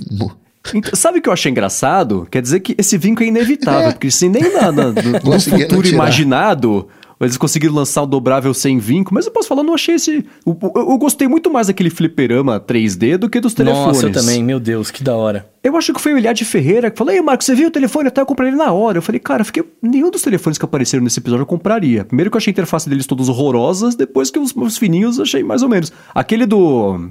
O Nosedive tinha um telefone muito mais bonitinho, eu achei, do que esse desses episódios. O telefone, especificamente, nenhum deles me emocionou, não. Mas aquele pinball eu queria hoje na minha casa. Coisa linda. Então, do ponto de vista de tecnologia, o futuro desse episódio foi fuleiro. Foi o futuro Ah. que eles já estão, eu acho. Tipo, não teve nada de n- te- novas tecnologias que nu- nunca tínhamos visto, né? No episódio, no, no- na série, né? Acho que foi, Sim, foi muito ele- disso. É, ele mistura. É engraçado, né? Porque ele mistura. Tem um pouquinho de San Junipero. E ele foi dirigido pelo mesmo diretor que dirigiu o, o San Junipero, esqueci o nome dele agora. É verdade. Tem- É uma temática meio parecida a tecnologia também. Então, dessa parte de tecnologia, tirando o fliperama e o telefone dobrável, que é, é- ainda é, é- tá na ficção, né? Porque não saiu direito ainda, é, não teve tecnologia essencialmente nova, né? Por isso que eu achei que, que as pessoas reagiram mal a esse episódio. Não sei se do- do- da- parte de história, mas ele me pareceu um, um dos os episódios menos Black Mirror que já teve até hoje, porque não teve uma tecnologia Exato. Ficou sem. a- é, faltou a tecnologia caótica da vez. Parece que ele foi um repeteco do- de tudo que já tinha acontecido. Mas acho que depois de um tempo, especialmente agora que. Que na- dos últimos, nas últimas temporadas ele tem ficado cada vez mais esse universo contido em si mesmo, né? Era antologia, cada episódio era uma coisa só, mas aí começa a misturar um pouquinho, um pouquinho, um pouquinho, você vai vendo que vai criando um universo tipo da Pixar, que tudo tá du- dentro de um universo só. Então, tá virando uma série mais, mais uma coisa mais serializada mesmo. Então, é, a falta de tecnologias me fez me sentir que eu tava mais em casa até do que se fosse um, um episódio com uma- alguma novidade 100%, que pode ter no segundo, terceiro, eu não vi ainda. Então, sem spoilers, hein? Mas, é... Eu, eu, eu- eu não desgostei do episódio. Acho que assim eu consigo descrever melhor minha experiência assistindo. Ele foi lento no início, eu fiquei meia hora, mas qual é, qual, qual- é o punch Qual desse é? episódio? Exato. Eu eu fiquei sem entender a coisa ali, né? Ela é, a história ela é arrastada. Tudo bem que você pode considerar isso como uma linguagem para você ver como de repente uma vida de casado é monótona e você tá sentindo aquela monotonia. Mas eu queria uma coisa mais dinâmica, talvez. Eu fiquei até mais ou menos mais da metade do episódio, de, de fato, é que o falou, tentando entender qual que ia- ia ser o problema, né? Até rolar o- os, caras pegando ali pela primeira vez, né? Mas até começar a acontecer, eu fiquei pensando, eu falei assim, mano, vai ser uma temática do cara que é gamer e não para de jogar. Tá ligado? Tipo, o cara não para de jogar e, e ele fica lá e não liga pra família. E aí, tipo, ele começa a entrar em alguns problemas que. que são muito antigos, se você parar pra pensar, tá ligado? E, e- aí eu acho que. E, e ele termina também de uma forma alegre, então eu acho que é por isso que acaba causando revolta na galera, saca? Porque até o final, por mais que ele não seja o- um final tradicional feliz, né, assim, ele é um final feliz. Sim, ficou tudo bem. Ah, um esse mesmo diretor, ele dirigiu aquele Be Right Back, que tem até um do, do- do- dos irmãos gêmeos do Harry Potter lá, que o cara morre, e aí fazem a inteligência artificial pra ser o cara de verdade de novo e tal. Então é o mesmo diretor. Isso sim, é uma coisa que, é, dos últimos, de novo, de duas temporadas pra cá, os finais felizes estão começando a aparecer um pouco mais, ou os finais não tão trágicos, né? É, o que fica tudo bem, a situação se resolve. Nesse aí foi isso, a situação se resolveu, E, né? e de alguma Então- maneira eles forçaram uma barra, porque isso nunca vai acontecer num jogo. Essa tecnologia pode existir, vai talvez rolar dentro de um universo adulto, mas isso não vai ser um jogo. Você não vai estar no meio de um jogo de luta e começar a namorar. Exato, exato. Né? Não, não sei. Ah, mas isso eu, eu- eu- eu não tive problema com isso. É que nem o pessoal que tá criticando Chernobyl porque as pessoas falam inglês e não russo. Fala, jura, ninguém morreu de radiação também na série. Você tá achando que isso é um problema? Então Não, eu, eu- mas- eu mas- entendo a, a licença pra conseguir, senão não tem história. Mas é que não é licença, é que aí é que você tem que. Pensa assim, imagina no futuro, os caras realmente programaram um jogo pra você lutar e tal, né? Porque querendo ou não, você vai estar num VR cabuloso ali, que você vai estar sentindo com o cérebro e tal, mas tem uma programação, né, pra aquilo tá acontecendo. É, o cara tem que ter programado a ação de sexo. Tipo, não é o, o foco do jogo, tá ligado? Sei lá. Lá. Ah, sei lá, eu, eu, eu não, não, não tropecei nesse empecilho técnico. Pra mim, ele falou. Ah, Eu achei, ok, sabe o que eu achei que ia ser? Quando eles começaram a lutar, que ele começou a sentir porrada ali, eu falei, cara, vai começar a refletir na vida do cara que ele tá, né, tipo, entrando, tipo, num clube da luta da madrugada, É. que ele tá voltando pra casa todo ferrado, né, tipo... não, ia dar um bug na tecnologia que ele ia morrer de verdade, sabe, umas fitas dessas. É. Eu achei que ia ser umas noias dessas, assim, mas não, foi um problema tradicional que ocorre há muitos e muitos anos. É, eu, assim, esse episódio ele é um microcosmo, eu achei, de Black Mirror, que tá tudo lá. Se você pegar isso, só que mais, né? Se você pegar, sei lá, os pessoal, só que mais. Todo episódio tem isso. Tem que a parte distópica é o que já existe hoje, só que no nível 12, né? Só que esse, esse episódio, ele é... Já viram Moonlight? não. Não. Então, pe- pega esse episódio, tira a parte jogador número um, é Moonlight. É a mesma coisa. Então, eu achei muito parecido. Eu falei, poxa, você pega o filme que ganhou, o- a história que ganhou o Oscar de melhor filme há dois anos, o pôster é igual, né? E, e, e tá, tirando esse pedaço. Vimos quem É. assistiu Moonlight aqui, né? é, mas assim. Foi o diretor. Eu- então, mas eu não tive. Assim, eu achei que ele foi um. ah, o, o Lucas Placioli tá falando aqui, pô, esse final é super triste. Eu não, não- não entendi como um final Eu triste. também não entendi, verdade. e- não, e- não é trágico, mas é triste. Acho que tá- ficou todo mundo bem ali naquela situação. É, é claro que. Chegaram é, num ide- acordo. É, Cara, é, é- que- eles- esse final é, é- é o casal abriu o relacionamento. Que é o que, Uhum. é, é o que eu, que eu convivo com a galera do teatro, que isso acontece com uma frequência até que alta, sabe? Assim, pessoas que Uhum. namoram e abrem o relacionamento pra terceiros, quartos, quintos, sextos. É que tem uma outra É, coisa. então. Eu, eu conheço algumas pessoas que são realmente misóginas. Eu, eu olho pra pessoa assim, enfim, eu tenho uma relação uh, uh, específica. E eu olho, cara, vo- que olha pro, pro sexo oposto com um objetivo bem específico. Mas tá cercado de homens, gosta do, do, do, do, do jeito né, do, do- de, de homem, mas fala, cara, você devia ser, não é porque. Isso me lembrou muito desse episódio, né? De pessoas que têm uma afinidade, que curtem a coisa, mas levam a coisa só até um, um, um- um determinado ponto, porque hoje o padrão é, não, não, isso aí não pode, vai só, só até aqui. É, não sei. Uma coisa que eu achei. é, até a metade, mais ou menos, do episódio, ele. ele não dá pra. A a gente tá tão treinado a tentar falar. ah, deixa eu ver. Qual que é o pedaço da trama que já foi apresentado que vai ser o pedaço Black Mirror? Onde vai ser. Onde que vai dar o ruim? Que vai no nível 12 de distopia. Então o episódio demora pra chegar nisso. Porque até. sabe, Aí tem a festa, aí a, a, a esposa chama o, o, o, amigo, o amigo tá lá, o cara, né, passou o tempo, não sei o que lá, lá, lá, e parece que a história tá indo pra um negócio que assim, ah, ela claramente gosta do, do, do melhor amigo do marido dela, então vai ficar esse triângulo, não sei o que lá, lá, lá, e daqui a pouco não é nada disso, aí vira. Aí vira a parte Black Mirror. Então eu achei legal o episódio, ele ir te levando pra uma coisa, levando pra uma coisa, a, a, a ponto de, né, quem tá prestando, quem, quem pensa sobre isso, é uma coisa que eu faço, se eu tô vendo, eu tô sempre pensando no, em possibilidades, por que, que tem essa, por que tem essa fala, por que tem essa cena. Então parecia que tava levando pro negócio, a pouco vira, o que eu achei muito legal. E claro, né, vendo, eu vi esse episódio duas vezes, a primeira só pra ver e a segunda fazendo anotações pra poder conversar aqui com vocês. Só que a primeira não deu pra eu concentrar 100% só no episódio, porque você passa o tempo inteiro sendo de São Paulo, passa o tempo inteiro querendo ver, putz, onde que eles gravaram? Onde é essa cena? E onde é essa balada? Onde é esse restaurante? Onde... Eles, eles vão naquele barzinho que é super legal, que fica ali no, no topo do Mofarrege, que é bonitão, né? Então eu ficava tentando adivinhar um pouquinho mais ou menos onde é olha- cada coisa. Olha que engraçado, eu não sabia que era em São Paulo. Eu também não sabia, mas quando eu vi as imagens, eu falei, "Peraí, não, isso, aí- não, isso aqui tá com cara de, de, de Brasil. É. Eu conheço eu- isso. é. Exato, exato. Eu olhava e falava, cara, isso aqui parece São Paulo, velho. Nossa senhora. e eu ficava pensando assim, juro pra eu ficava pensando, é, mano, a gente fica, eu fico pagando pau pros Estados Unidos aqui, que os lugares mandam, mas, cara, é igual São Paulo, velho. Para pensar, cidade grande é igual. E não, e era aqui, tá ligado? E é engraçado porque eu lembrava que. Eu, eu tento tanto fugir de spoiler de prévias que eu deleto informações que eu mesmo dei, né? Porque eu falei no loop matinal que ia ter um episódio gravado aqui no Brasil, mas eu penso, quando eu falo gravado no Brasil, eu já penso que alguém foi lá pra floresta, no meio do nada. É, pras dunas. Que não vai ser na esquina de casa que fizeram a gravação, né? Então aí teve aquela primeira cena que tem aquele bar chamado. O restaurante chamado. Não, a balada chamada The Ear. E vai baixando, baixando. Falei, Nossa, parece bastante com rua aqui de São Paulo. Eu falei, cara, mas acho que é. E aí, aí eu não lembro. Aí tem aquele bar Jericoacoara, que fica ali no, no 9 de julho, atrás do Mackenzie lá. E aí tem também o edifício.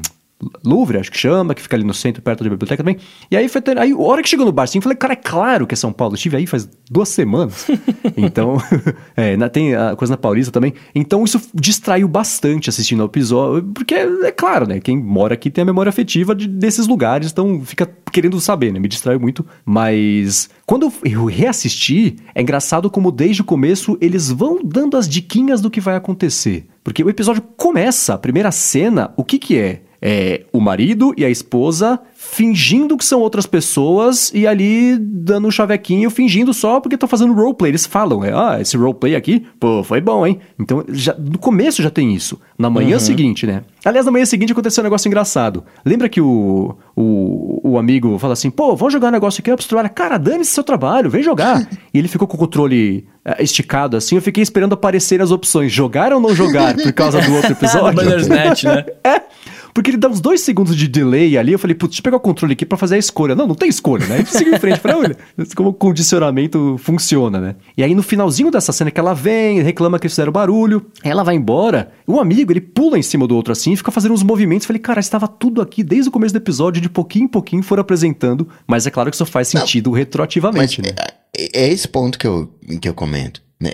É uma temática né, negra, não, não é uma temática negra, mas colocou um universo é, negro, você tem atores negros, e você tem ali a, a questão da masculinidade também sendo discutida, e você vê que são comportamentos é, normais. Uhum. Né, de você estar tá jogando, você né, cutucar o cara, empurrar, não sei o quê. É aquela. Né, o, o, o mulher não tem muito disso, né? De, de, de bater na, na, na, nas amigas, mas faz isso. Né, bate no, no, uhum. nos amigos, empurra, nos, cai, joga o peso em cima.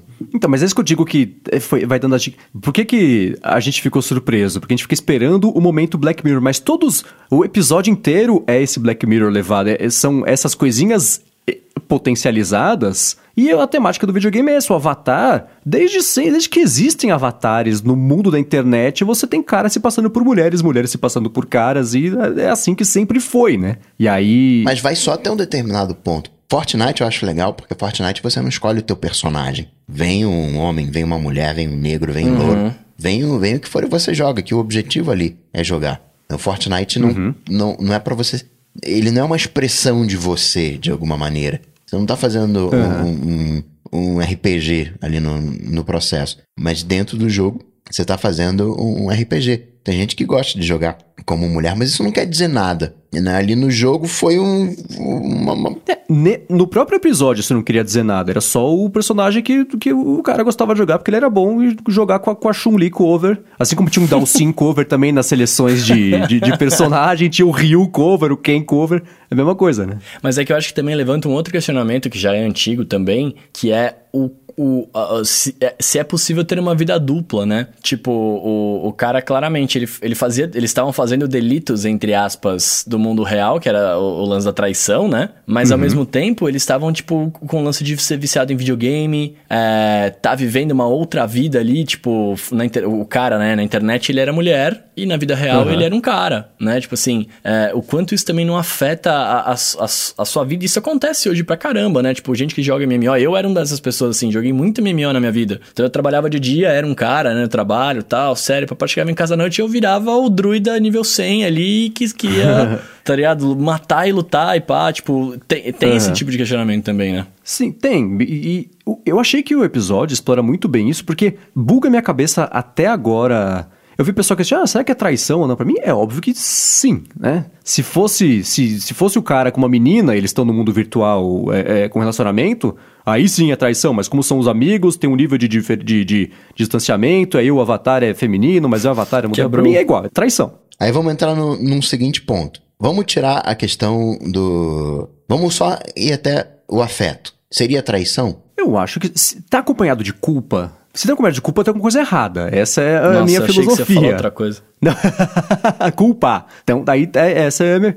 Então, se o cara, ele tava sentindo que ele tava escondendo alguma coisa, tava sentindo culpado... Exato. Tem uma traição da, da, da confiança, do, do, enfim, ele tá, tá na dúvida ali, então... A regra da sociedade hoje diz mais ou menos o seguinte. Você pode ter amigos homens, mas você não pode ter amigas. Então, mas o Avatar com quem ele tava tendo relacionamento era feminino, apesar do cara ser o amigo. Então, mas aí tem um, um outro questionamento que não é nem associado à masculinidade em si, mas o nível de, de. Tá, peraí. Se eu tenho uma amizade com uma mulher, é traição. E, e num primeiro momento, originalmente, antes do jogo, os caras são amigos e são só amigos e tá de boa. E não, e não é uma traição. Uhum. Virou traição quando a parte pra uma relação dentro do jogo. Sim. Mas Sim. por que que pode ter amizade de homem com homem? Falando especificamente do meu universo aqui, né? não da versão da contraparte feminina. Mas não pode ter amizade entre homem e mulheres. Então, mas é por isso que eu acho que eles introduzem logo no comecinho essa é, é, esse esse despiste pra parecer que na verdade é ela que é afim do amigo. E aí tem, cara, tem uma cena no churrasco que eu não entendi até agora porque ela tá lá, que é a cena do cofrinho. Vocês entenderam por quê? Que cofre. Que a, a- a é amiga só- baixa pra dar uma bronca no filho, aí aparece o cofrinho dela. Ah, é só sim, pra sim. Aí ela mostrar que tampa o cofrinho, o- olha pra trás, o cara tá olhando com aquela cara como se estivesse possuído por alienígena, que desde o começo do episódio ele tá totalmente descompensado, não sei porquê, e aí vai embora. Eu falo, cara, por que que essa... Eu não sei por que que esse personagem existe dela com o marido, não sei por que que essa cena existiu, não fez nenhum sentido, Cara- a não ser que seja só pra poder Dizer que ele tem mostrar interesse- que o cara tem interesse. Exatamente, que tem é, mostrar interesse que a pelo, vida pelo dele. gênero oposto. Exato, mostrar que a vida dele tá boring. É mostrar Então, isso, que ele tá procurando uma coisa nova. Então, até o cofrinho da mina que aparece é interessante, sabe assim? Então, mas ele tá tão numb, eu não- tô mais confuso. Nossa, o que que é isso do corpo humano? sabe? É que Eu acabou de acabar o, o, o endgame do, do coisa, ele ainda tá triste que perdeu o Capitão América ali, cara. Ah, então tá. Então não sei. Agora, me tire uma dúvida também. É, é- é Ah. Striking Vipers X ou Striking Vipers 10? eu fiquei com essa dúvida. Agora é engraçado, né? A hora que eles entram no jogo, aí sim eu tive alguns problemas técnicos. Na hora que o cara entra no jogo que tá renderizando toda a cena ainda, eu falei, cara, não é possível que não evoluiu o suficiente pra, pra cena do tempo tá renderizado, né? Tava tudo preto, o cara caiu lá no ambiente preto e foi renderizando aos pouquinhos a cena, foi construindo. Falei, ah, não, né? Outra coisa é aquela caixa gigantesca pra um cartão micro SD, né? Não precisava também. Tanto plástico desperdiçado aí pelo Ah, mundo não precisava tá disso. né? ecológico. Mas Agora, vem a- a- vocês a- acham que rolaria o que rolou no jogo se os dois avatares fossem masculinos? Não. Eu também acho que não, porque o, que ficou claro do primeiro cara é que ele era muito mulherengo, eu acho.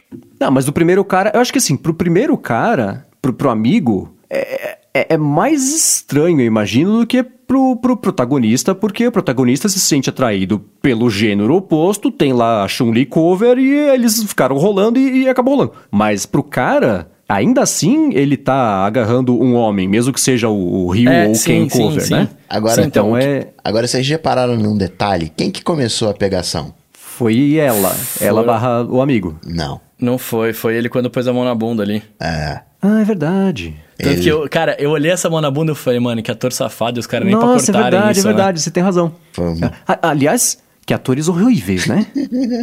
Tanto ele quanto ela, pelo amor Eles de precisavam, Deus. eles precisavam de alguém com um belo de um físico. Não, mas né? não, mas- Pelo menos no homem. Nossa, Não, mas mas, é- não dava pra ter habilidade de atuar também? Não, mas é porque é um avatar, tá renderizando, né?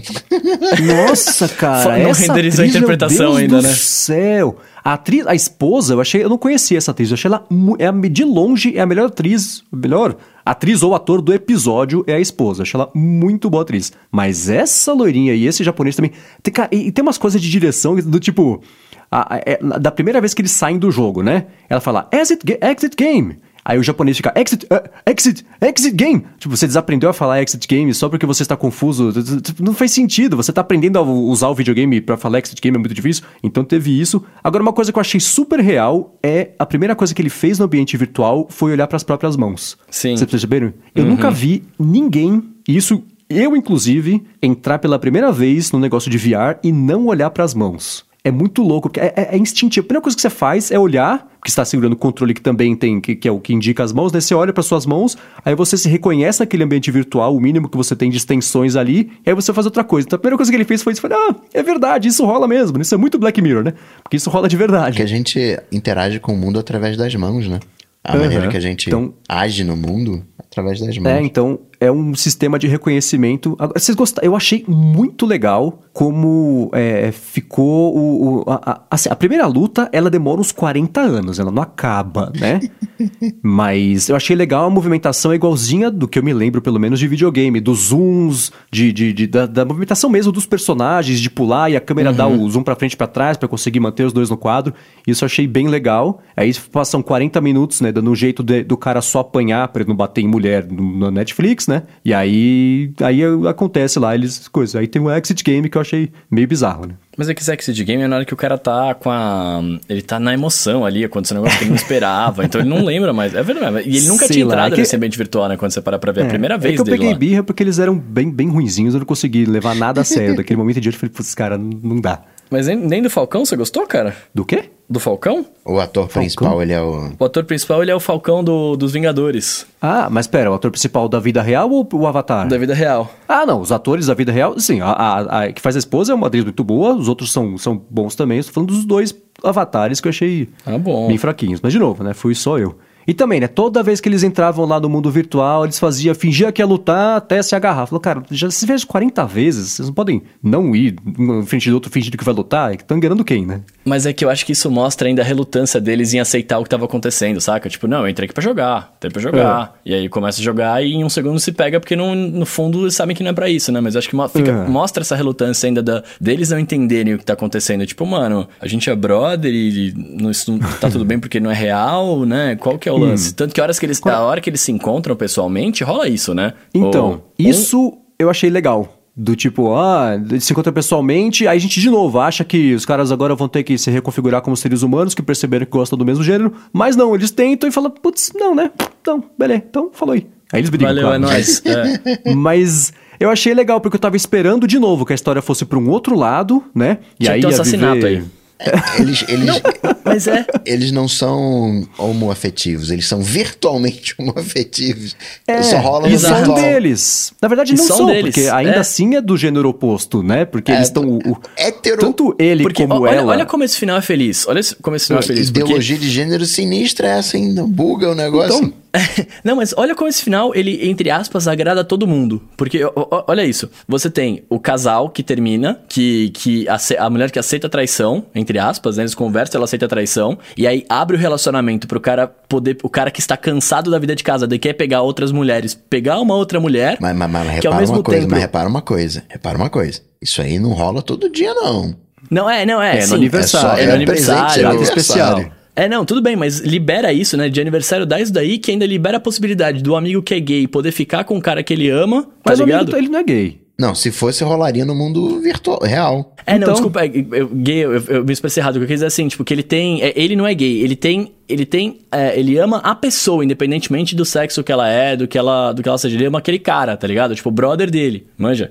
Diferente do Falcão, né? Que, é, que ama. Que, que ele não ama o cara, ele só quer ter uma, uma parada extraconjugal ali, tipo, aceita socialmente, saca? Mas não é, não é isso, porque eu acho que é só não é, também então, com esse amigo. o episódio. Não, digo, é só com esse amigo. Que não é nem um amigo, é com a, com a Chun-Li Cover, que é o amigo. Mas do, dos dois, que ele fala, cara, eu transei até com um urso polar e não deu certo. Eu precisava de você ali. Então, se for só com um amigo, a cena do cofrinho não vale para nada mesmo. Por isso que eu falei que eu não entendi porque você tava lá. porque para mim, a cena do cofrinho valeu para dizer que ele, ele tá cansado do casamento e que ele quer outras coisas. E aí, tipo, ele não é gay de verdade porque ele começa a brigar com o amigo porque ele fala que ele não é, que tá errado fazer isso, blá blá blá blá. E aí o amigo fala que gosta dele. Tanto que tem, ah, quando ele tá como mulher, ele fala, tipo, I love you, né? E aí o cara. Mas é, a, é, é ele como mulher. Não é ele na vida real. Porque senão na vida real, que, tivesse, que eles tivessem dado o beijo, um deles ia gamar, ia falar, Meu nossa, Deus, é isso mesmo que eu tava procurando. Mas, tá, mas esse episódio ele buga muito a cabeça. é, que você tem, confuso. além de ter dois níveis de separação entre um e o outro, você ainda tem personagens que são dos gêneros diferentes, mas que estão sendo controlados por pessoas do mesmo gênero. Então, buga muito a cabeça. Por isso que eu falei que é, é, é, é me bugou muito a cabeça para entender é, é, qual seria a sensação de cada um deles envolvido na história. Porque você tem muitos graus de separação tem. e que troca no meio do caminho. O, né? o, tem, depois da primeira luta, né? Eles ainda assimilando a coisa, eles mandam, né? Tá, então quer dizer que agora a gente é gay? Aí o cara fala, não, não, eu não, eu não tô me. É, eu não me sinto como. Né? Não, não foi uma parada uhum. né, é, é, gay ali. Mas é por isso, porque eles lá tem um são, são ainda. É um, é um cara e uma mina que, que, que tiveram uma relação. Pra, na, naquele momento, naquela sensação. Por isso que buga a cabeça, porque pro cara que tá com uma avatar de mulher, ainda assim, ele tá tendo uma relação com um cara. Talvez a, a temática desse. Né, porque, como a gente está muito envolvido hoje numa questão de gênero, né? Todo mundo falando de ideologia de gênero. Talvez a gente esteja olhando pro episódio e tentando encaixar as pessoas em caixinhas dentro do que aquilo que a gente conhece. Uhum. Sim. E talvez o, o, o, episódio ele esteja muito mais falando da maneira como a gente se relaciona com pornografia e quando a gente entra no mundo da pornografia cada um tem o, os vale seus tudo, né? Tem os seus fetiches, tem aquela galera uhum. do pé, tem aquela galera da, da mão, tem a galera do, do, do dos você tem vários cenários e poderia ter um, uma, uma relação de fetiche com o virtual. Entendeu a, a, a proposta? Entendi. Eu fiquei mais eh, pensando que a, a questão que o episódio coloca é a dificuldade dos dois de se redefinir. Agora que isso aconteceu por acidente ou por acaso, quem sou, é de redefinir. Fala, quem, quem sou eu então? Eu não sei. Eu acho que fica. E, e, aí entra de novo o negócio que eu falei que, que buga muito dos níveis de separação do que realmente está acontecendo, né? Porque, mas eu acho que é isso. É, é, é os dois é, tendo essa dificuldade de se redefinir porque existe essa pressão, a vontade, enfim, a necessidade de. Ah, agora é isso? Eu fiz isso, então agora eu sou assim, agora eu sou assado. Não, não é assim, é muito mais amplo do que isso. Então eu achei que, que era mais esse o cerne do episódio, ficar o tempo inteiro o pessoal com essa dúvida de, mas será que eu então tinha gay? Mas acho que não, né? Não, não parecia que é gay. Por quê? Porque ainda era um cara e uma menina, mas no fundo eram dois caras. E, e especialmente pro, pro, pro protagonista, para mim, é, é, ele foi o que. É, é, é, o que mais é confuso. Ele demorou porque... pra aceitar. É, mas, mas, mas a coisa só acontece no virtual. Né? Eles experimentam a coisa no real mas a coisa no, no, no real não rola. É, pura, é, é como se você estivesse entrando dentro do, do, do, universo ali. É como se eles tivessem ido para um Xvideo, Xvideos real. É, VR. mas se pros dois, sim, são duas pessoas, né, né, é, digo, os únicos envolvidos na história são duas pessoas que estão sentindo 100% do que está acontecendo no mundo virtual. Então é uma relação física que está acontecendo, ainda que com um nível de separação que seja virtual, mas ela fala assim: ah, tudo que acontece aqui você vai sentir. Então, pá, esse soco você sentiu. Então é para estabelecer que todas as sensações, as sensações físicas vão ser sentidas de verdade também. Então, se são duas pessoas tendo exclusivamente uma sensação física, é um relacionamento. É um, é, elas estão se relacionando, digo. Né? Aí por isso que eu falei até que é, é para mim que ficou muito claro que é traição. Mas assistir pornografia dentro desse aspecto é traição? Eu acho que teria culpa de alguma maneira, pelo menos dentro então, da, da nossa sociedade. Eu acho que se o jogo está combinado, vale tudo. Digo, se pro casal. E é, é porque. É por isso que eu achei que o final do vídeo, do, o final do episódio não foi triste, apesar do que o Lucas falou, cara, é um final super triste. Eu acho que talvez pra solução que ele gostaria se fosse na, na, na vida dele, não é ideal para ele, mas pra, eu, eu, eu entendi, assim, para mim ficou todo mundo bem. Tava todo mundo, todo mundo que conseguiu o que queria sem ferir ninguém no, no meio do caminho. Então, se esse jogo está combinado. Sim, mas ok, não combinou e tal. Mas de alguma maneira, né, se tem algo que eu faço uma vez por ano, sabe? Tem uma, um, um quê de tristeza aí. A galera não se aceitou, a galera não, não, não se assumiu. Entende isso? Eles poderiam fazer a, qualquer, a qualquer momento, mas não, eles não fazem a qualquer momento. Eles fazem só lá no, no, no, no uma vez por ano. Talvez duas, que tem o aniversário dela também.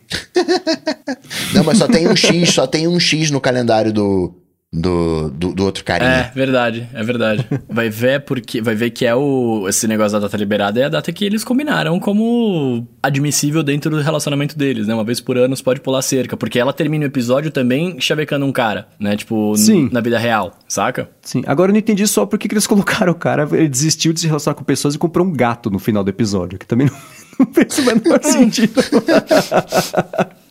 Eu achei. É, desajustado comprou um gato. Ah, ah, ah né?